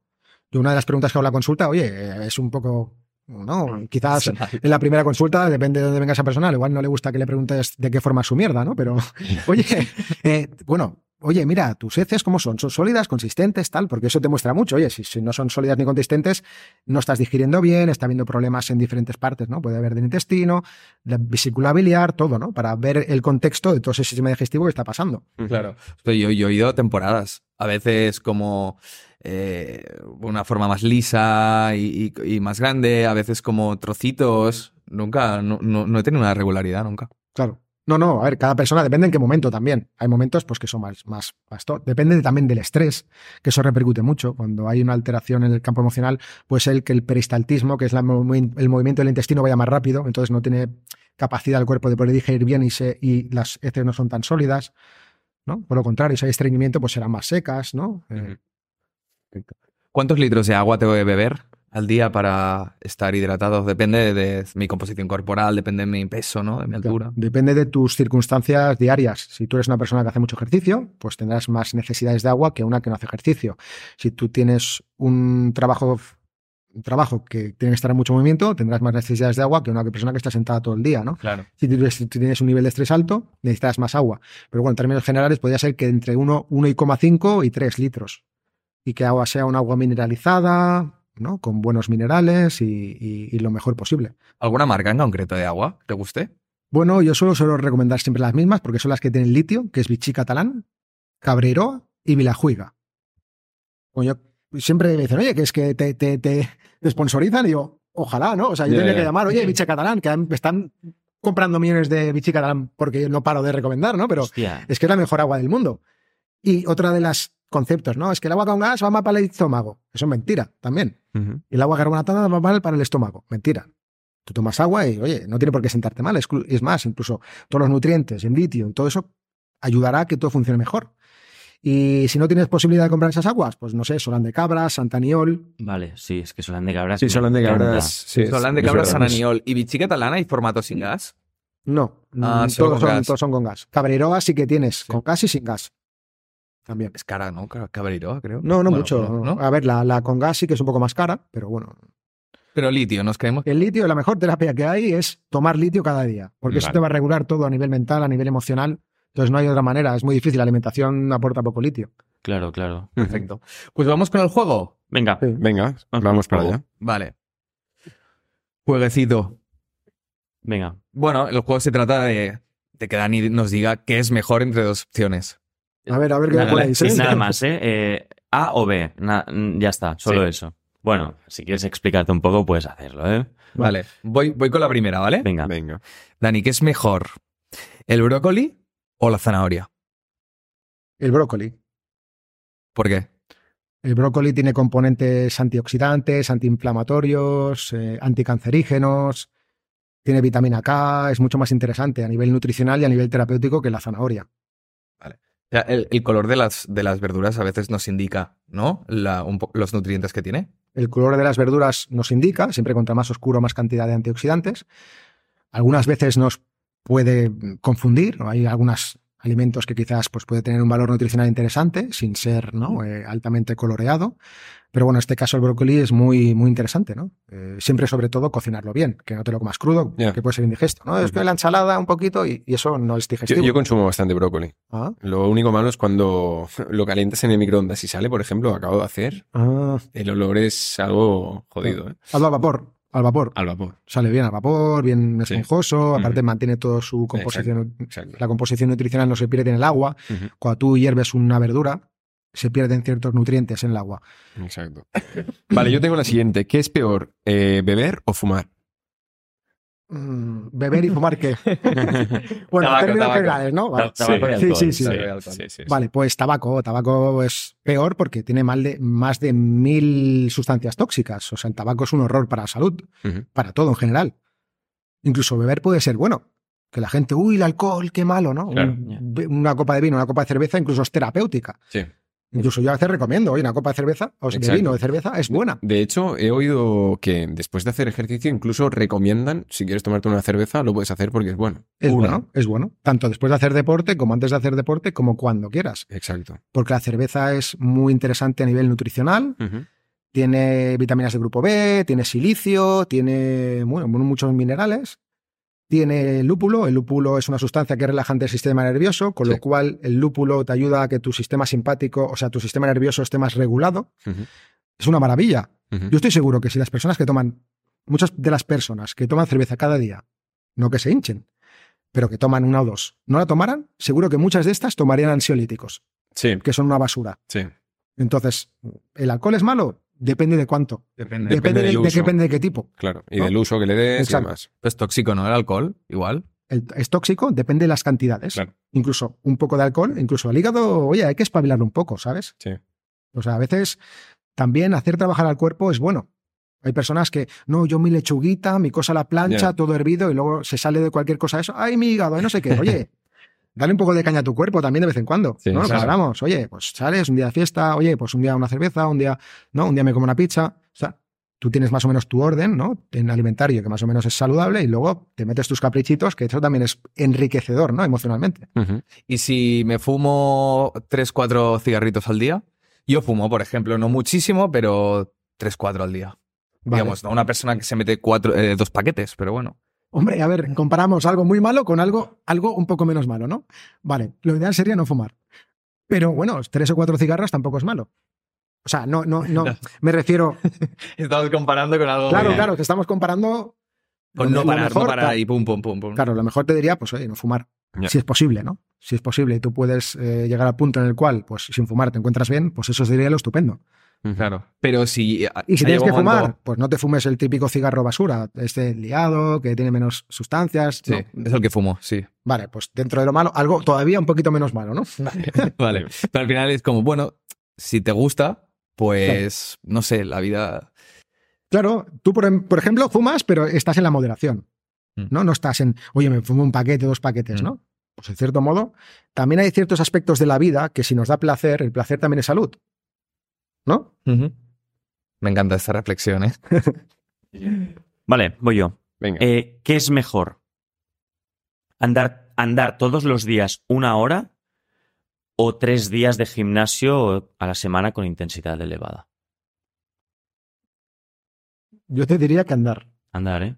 Andar, porque cuando tú vas a andar, caminar es la mejor, la mejor actividad que existe. Porque cuando tú caminas, caminas normal, no caminas ahí a marcha rápida. Caminas normal.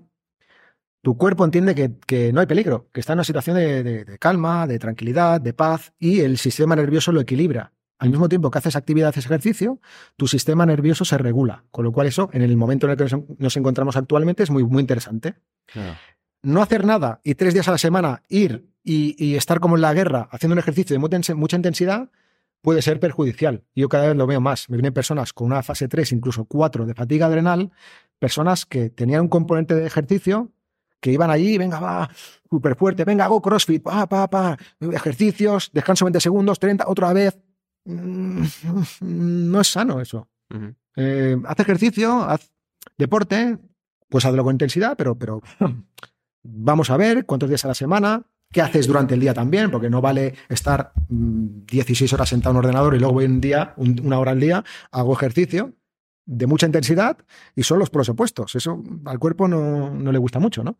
Entonces, si tuviera que decidir, caminar, por supuesto, vamos. Claro.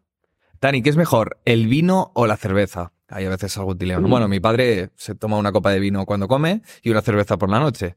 Y yo siempre le digo, oye, no, ¿por qué no tomas agua? Pero bueno, vista la dualidad. ¿Qué es, qué es mejor, el vino o la cerveza? Hombre, me lo pones difícil, porque las dos cosas son muy interesantes. El vino tiene muchas sustancias antioxidantes también. La cerveza tiene sustancias antioxidantes y además regula el sistema nervioso por lo del lúpulo. Yo diría que la cerveza. Quizás también porque a mí me gusta la cerveza, ¿no?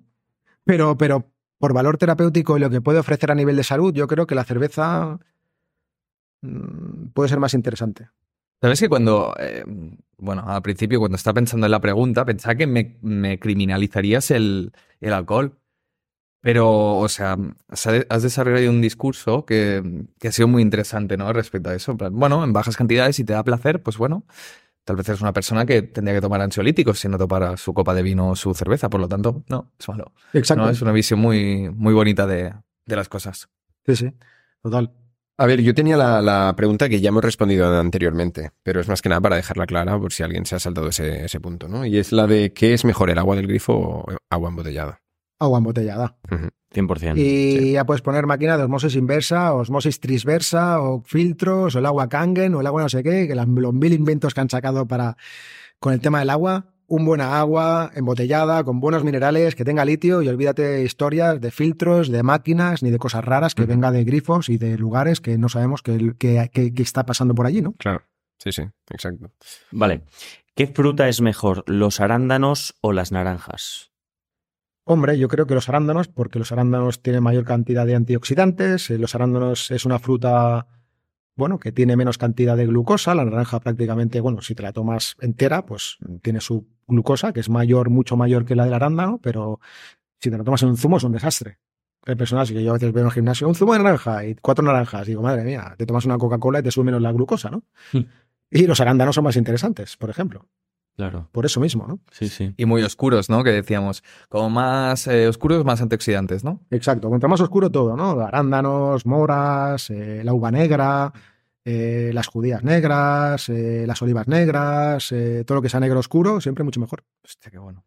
Vale, ¿el arroz o la patata? Yo entiendo que, bueno, hemos hablado an- antes de alimentos con índice o, o carga glu- glucémica más alta y más baja. Evidentemente hay arroz blanco, arroz integral, hay muchos tipos de arroz. Pero bueno, por lo general, ¿arroz o patata? ¿Qué es Bueno, mejor? Arroz blanco, ¿no? Como el que tú me Sí. ¿no? Vale. El arroz blanco es de los peores, ¿no? Es del peor alimento. Bueno, siempre con moderación. O sea, si tú comes un poco, tampoco pasa nada si lo acompañas con verduras, con grasas y demás. Pero a nivel de valor calórico y valor nutricional, más interesante es la patata. Tiene menos calorías, tiene más vitamina C, o sea, tiene vitamina C la patata, tiene un poco menos de índice glucémico. eh, bueno, es más interesante a nivel nutricional. ¿Te sacia más? te sacia más, tiene menos, tiene menos cantidad de arsénico, porque el arroz tiene arsénico. Mm, Es un metal pesado que hay personas pues, que le está repercutiendo, con lo cual la patata tiene menos metales pesados porque la piel se quita y tiene menos, está menos en contacto con los tóxicos medioambientales. O sea, le quitamos la piel a la patata mejor, ¿no? Mejor. Muy bien. Pues bueno, yo creo que sí, sería momento de, mm, de hacerte algunas preguntas que, que los, que- que hemos preguntado por historias eh, de Instagram. Sí, preguntas A ver. que nos hacen los seguidores, Vale, ¿vale? Para ti. venga. Así que let's go. Mira, eh, Kantia se llama, supongo, nos pregunta, ¿qué opinas eh, sobre la gordofobia y cómo, te defien- eh, cómo se defienden los, los gordos ante, ante ella? A nivel nutricional, salud. Gordofobia, bueno, eh, la persona que tiene fobia a los gordos, ¿no? Entiendo. O sea, persona que no le gustan los gordos, o Sí. que tiene a- a- aversión a los Sí. gordos, o. Es que, se, bueno, se habla mucho de gordofobia como que hay una opinión Sí, generalizada hay una opinión que generalizada. estar gordo está mal, Exacto. ¿vale? Y, a ver, yo defiendo que si estás obeso, pues no es sano, ¿vale? Yo, estar obeso no es sano como tampoco desnutrido, o sea, ¿no? Claro. Son, son dos polos opuestos. Claro. La pregunta yo creo que un poco va la opinión de un nutricionista sobre, sobre Sí. esto, ¿no? Que se haya, bueno, que se genere una opinión en contra de, de los gordos. Claro. A ver, yo creo que es importante respetar a las personas independientemente de su estado físico. Lo importante es cómo es esa persona. Y si esa persona es buena, para mí me da igual si es gorda, si es flaca o, o- o como sea, ¿no? Que a nivel de salud, bueno, una persona que se cuide menos tendrá más tendencia a tener más eh, problemas, ¿no? De salud. Que hay personas con más sobrepeso que están mejores que unas que tienen un peso más bajo. Sí. Hay obesos metabólicamente sanos y delgados metabólicamente enfermos. Eso es interesante que la gente lo tenga en cuenta porque es así, ¿no? Entonces, que el peso no determina la salud. ¿Hay obesos metabólicamente sanos? Sí, sí, Ah, sí. sí, sí. Y personas con sobrepeso, o sea, con un peso mayor, metabólicamente sanos, porque son personas tranquilas, felices, que están contentas con lo que hacen en su vida, quizás no hacen deporte, pero están tranquilas, comen, tienen tendencia a engordar, porque todo ese exceso de calorías le lleva a tener más cantidad de triglicéridos, que son sus reservas de grasa, pero no tienen problemas de salud. Hay personas que sí y hay personas que no. Yo, casi todas las personas que veo que más problemas de salud son las que, por curiosidad, más delgadas están. Porque tienen un nivel de estrés más elevado, que es lo que les afecta más. Incluso una persona que se mata al gimnasio y que tiene una dieta súper estricta y que sus niveles de cortisol son súper altos, podría estar menos, o sea, podría tener un perfil metabólico peor que uno. Peor, un exacto, exacto. Yo llevo a deportistas de élite, culturistas, de todo tipo de deportistas. Eso es un desastre. Y tú los ves físicamente y dices, wow, no, o sea, este tío o esta chica parece que bien. Y luego ves la analítica y dices, madre mía, como no se cuide, lo tiene muy mal. Y luego personas que no hacen deporte, pero su, su vida la llevan en coherencia con lo que quieren hacer y están contentas, felices. Oye, comen más y estoy un poquito más gordo, pero yo estoy bien. Y, y las analíticas están mejor. ¿no? Porque no, no hay una guerra interna a nivel bioquímico. Entonces, oye, el estar gordo quiere decir que estás más menos sano? No. Puede estar delgado y estar hecho un desastre. Claro. Y así lo veo bastante en la consulta. Muy interesante, ¿eh? Sí, sí. Mira, eh, Clau Hernández nos pregunta eh, si es malo cenar alimentos como el pan o carbohidratos en general. Tener carbohidratos, ¿no? Sí, en general, sí. Pues mira, yo cada vez esto lo veo más que personas que no están comiendo hidratos por la noche duermen peor y están peor de salud. Sí. Sí. porque los hidratos en cierta medida te ayudan a estar más tranquilo por la noche y a que tengas un estado glucémico mejor y que las glándulas adrenales no se activen por la noche. Porque si tú no comes glúcidos por la noche, llevas muchas horas sin comer glúcidos, tus niveles de glucosa bajan y por la noche aumenta la adrenalina y el cortisol, con lo cual es incompatible con la melatonina, que es la que te ayuda a regular el sueño, a inducir el sueño y todo. Y lo veo mucho, ¿no? Personas con insomnio y con problemas de sueño, oye, come durante todas las comidas hidratos y la última, come hidratos también. Pero tampoco te hace falta que te comas una pizza o 300 gramos de arroz, pero cómete, no sé, 50, 75 gramos de arroz, una patata hervida, con lo que sea, con tu proteína, y están mejor. Y eso es mucho mejor porque al día siguiente estarán más preparados para poder ir a hacer deporte, poder rendir intelectualmente. Qué fuerte. Y eso de tomar carbohidratos por las noches eh, me ha ocurrido, ¿eh? pero me ha ocurrido, eh, por ejemplo, yo hay muchas noches que ceno salmón a la plancha y bueno, ¿qué pasa? Me quedo quizás con hambre. Te hablo cuando voy al gimnasio. ¿eh? Y a lo mejor antes de irme a dormir eh, me como garbanzos hervidos con arroz. Es como mm. la última bomba ya explosiva del día. Claro. Pero me quedo frito en cero coma. Por eso mismo, seguro que si no, no te lo comieras, tu glucosa estaría baja y estarías con la adrenalina, te costaría más dormir. Exacto. De hecho, cuando empecé a ir al gimnasio y demás, cada noche, a eso de las 3 de la madrugada, 4, mi cuerpo se despertaba súper activo y supongo que también tiene que ver con la, alimentación en este caso, ¿no? Exacto. Pero cada noche, ¿eh? de reloj a las 3, de 3 a 4, me despertaba, empezaba a dar vueltas en la cama, el cuerpo súper excitado y de golpe, pum, volví a caer hasta que me quedaba frito otra vez. Eso le pasa a muchas personas que vienen a mi consulta. Y es por eso mismo. Y comen hidratos, o sea, durante todo el día, pero por la noche preferentemente, y duermen mejor. O sea, ni aconsejable... ni historias raras, personas que incluso están tomando ansiolíticos y cosas para dormir. Oye, pero come hidratos. No, es que quiero perder peso, es que me han dicho que la dieta cetogénica, que si el ayuno, que si... Ya, ya, Oye, come hidratos. Y mejoran.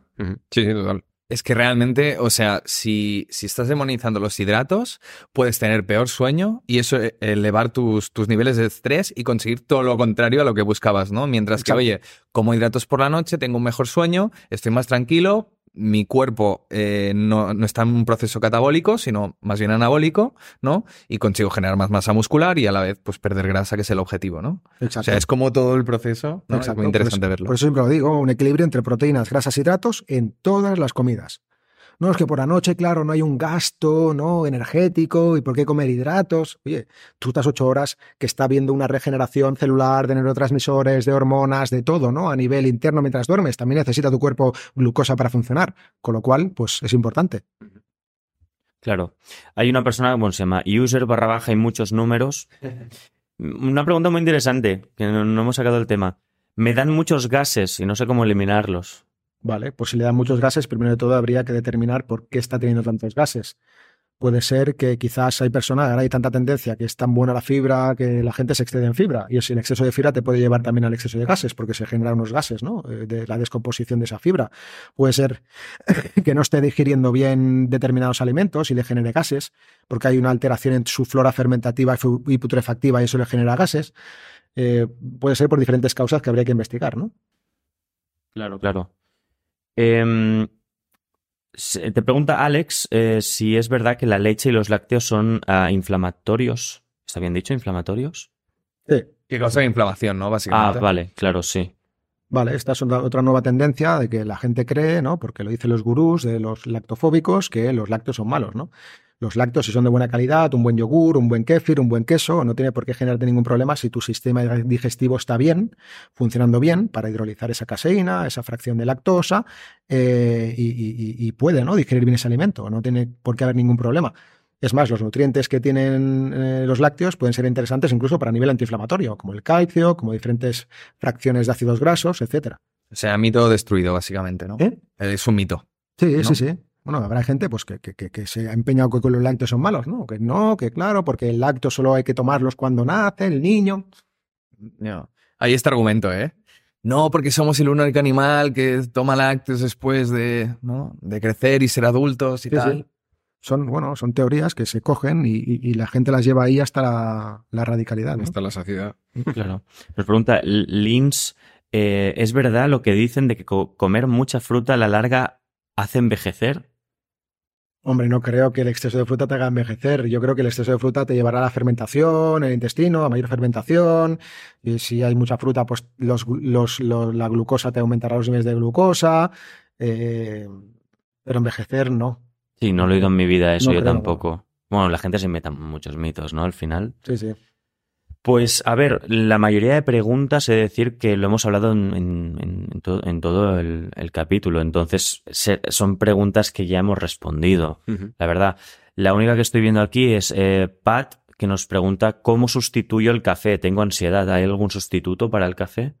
Bueno, un sustituto del café y si tiene ansiedad, pues le diría que se tome infusiones. Que, apre- que aprenda a tomar infusiones y que aprenda a disfrutar de esas infusiones. Manzanilla, tila, diferentes man- eh, infusiones que le van a ayudar a estar, incluso si tiene ansiedad, a estar más tranquila. Más tranquilo.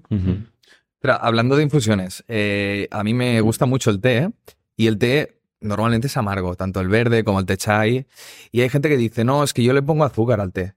Y es que mm, a mí me sucede con algunos alimentos que al saber que son sanos, me los tomo y es como que me gustan porque sé que son sanos, ¿sabes? Sí. O porque sé que tienen algunos beneficios, ¿no? Pero, ostras, ti- tienes que aprender lo que decías, a disfrutar de, pues, no sé, alimentos como el té, que en sí, pues, son amargos y que no hace falta que le pongas edulcorantes para disfrutarlos, ¿no? Claro, porque el hecho de querer endulzar algo ya quiere decir que tú tienes como una adicción hacia el azúcar, ¿no? Y tú tienes que aprender a disfrutar el alimento tal y como te lo aporta la naturaleza. Porque esa es la clave. Si tú aprendes a disfrutar de cada alimento, el sabor amargo, el sabor dulce, el sabor ácido, el sabor. Nosotros tenemos unas propiedades que se llaman organolépticas a través de la boca, en la lengua, que percibimos diferentes sabores, ¿no? Entonces, si tu estado emocional está bien, no tienes estrés, puedes percibir todo eso y no tienes tendencia al dulce, ¿no? Entonces, oye, pues el té, el café, o sea, cualquier tipo de, de, de alimento, ¿no? Sustancia.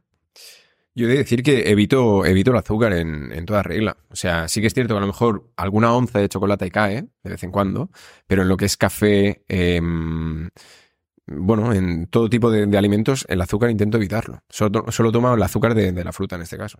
Claro. O sea, todo No, lo no, que no. se ha añadido, azúcar refinado, moreno, tal, eso nada, eso no tomo nada. Siempre mejor. Si tal y como te lo aporta la naturaleza, a ver, que en algún caso puntual quieras comer algo y dices, oye, qué sé, y yo de vez en cuando digo, oye, yo tengo una, una, una pastelería al lado de casa que tienen los cruzanes que son campeones de España.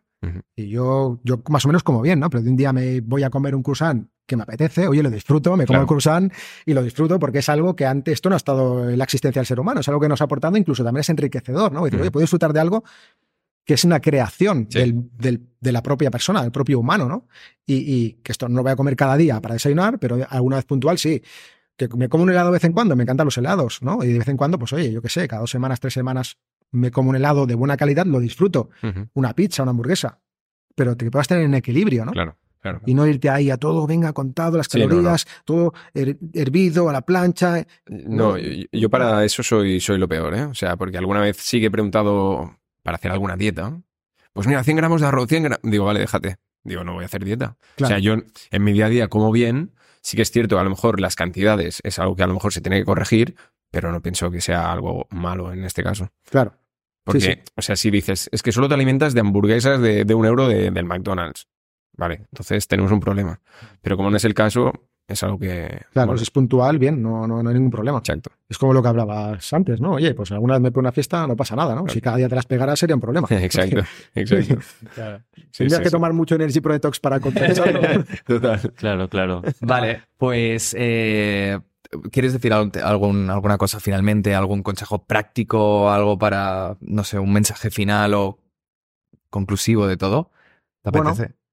Sí, a ver, que la gente no se preocupe excesivamente por la alimentación, que aprenda a escucharse, a sentir, ¿no? Es muy importante tomar las decisiones a través de la calma y la tranquilidad y no tomar decisiones que como, oye, hoy qué me apetece, pues oye, me apetece esto y mañana, ¿sabes? Poder que la alimentación sea una aventura y no sea todo muy matemático, era esto, pa, pa, pam, ¿sabes? Eso por un lado, ¿no? Porque es muy importante, yo siempre lo digo, tú no eres lo que comes, eres también lo que sientes y piensas cuando comes, porque el campo emocional está muy vinculado con la alimentación. Entonces aprende a escucharte, a saber qué decidir, qué me apetece hoy. Oye, mira, pues mañana iré aquí. Oye, mira, pues, ¿sabes? Eh, poder también tener esa flexibilidad en la alimentación. Porque esa flexibilidad te llevará a ser flexible en todos los aspectos de la vida. No solo en la alimentación, en la alimentación, en tus relaciones profesionales, sentimentales, en todos los aspectos, ¿no? Si Mm. tomas Energy Pro Detox, eh, lo que está claro es que mejorarás eh, en cualquier estadio en que te encuentres, ¿no? Es decir, yo qué sé, pues hemos hablado de diferentes tipos de personas con diferentes patologías o no. Una persona sana, una persona sana le irá bien tomar Energy Pro Detox. Una persona sana le irá bien el Energy Pro Detox porque hoy en día vivimos en un mundo tan contaminado, con un nivel de estrés tan elevado, con unas exigencias en todos los aspectos tan altas, que nuestro cuerpo no cubre sus necesidades ni con la mejor alimentación, imposible. Entonces, el Energy Protox es un acompañamiento que te permite estar al 100% siempre a nivel físico y cognitivo. Incluso yo tengo amigos, incluso colegas de profesión, que son eminencias en el campo de la medicina, que dicen, hostia, Dani, es que estoy cinco días sin tomarlo, lo noto, lo noto. La claridad mental, el foco, la memoria, el dormir, la energía, todo, ¿no? Porque te permite estar al 100%, porque tiene sustancias que son increíblemente efectivas a nivel bioquímico y te permite estar súper eficiente en todo, ¿no? Con lo cual es el mejor acompañamiento que una persona puede tener día a día. ¿Sabes qué le pienso regalar a mi padre? ¿Mm? Yo creo que puede ser un muy buen regalo de Navidad, ¿eh? Es especial Navidad, o sea, yo creo que puede sí. ser muy buen regalo de Navidad. Muy buen regalo, sí. Y tengo, bueno, personas que, que me han comprado para regalar a sus familiares. Porque no hay mejor regalo que salud. Y a la que, que empiecen a tomar eso, te lo van a decir. Hostia, qué bien me encuentro. Duermo mejor, me encuentro mejor. No solo físicamente, sino mentalmente y emocionalmente. Están más, más positivos, ¿sabes? Mejor. Porque cuando tu salud está mejor, estás mejor contigo mismo y eso se ve reflejado en los demás, ¿no? Si tú estás mal, estás mal, tu energía está baja que es algo, claro, que algo que de, de lo que tampoco se habla. ¿no? Nosotros tenemos algo más allá que es lo analítico, o sea, lo que nos muestran las analíticas a nivel de parámetros, que es la energía, ¿no? Entonces, tu energía también depende de cómo estás tú por dentro, ¿no? Tenemos una cierta energía, entonces eso es importante, ¿no? O sea, tú estás bien de salud, tu energía, ¿no? Eh, incluso las personas que están alrededor tuyo lo pueden percibir. Se sienten más cómodas a tu Sí. lado. La vibra de la que se Exacto, habla, ¿no? La Exacto. vibración. La vibra. Bueno, Dani, muchísimas gracias por venir. ¿eh? Ha sido un placer que estés aquí. Bueno, hemos aprendido un montón. La verdad es que Creo que es un capítulo de los más interesantes que hemos tenido. Hemos hablado de muchas cosas. Creo que ha quedado muy, muy claro todo. Y, hostia, muy a gusto, la verdad. ¿Está bien? Bueno, me alegro, yo me alegro de haber venido, también me he sentido muy cómodo con vosotros, así que nada, ha sido un placer. Cualquier cosa que necesitéis, eh, aquí estaré siempre para ayudaros y contribuir a que todos vuestros seguidores pues, puedan aprender, tener más conocimientos y que esos conocimientos les permitan estar mejor de salud y ser más felices. Qué bueno. Muy bien. Pues muchas Dani gracias, Fiscar en. Instagram, Nutrición Científica Barcelona también en Instagram. Eh, también tienes tu página web. ¿A ¿Algún lado más que quieras, por el cual te puedan seguir? Bueno, en principio Nutrición Científica Barcelona, que es la web, Dani Ciscar, Dani.ciscar, que es mi perfil de Instagram, y bueno, y ahí cualquier cosa que necesiten, pues estaremos encantados de ayudarlos. Muy bien. Genial. Pues Pues muchas nada, gracias, chao, Dani. chao. A Nada. comer turrones con moderación.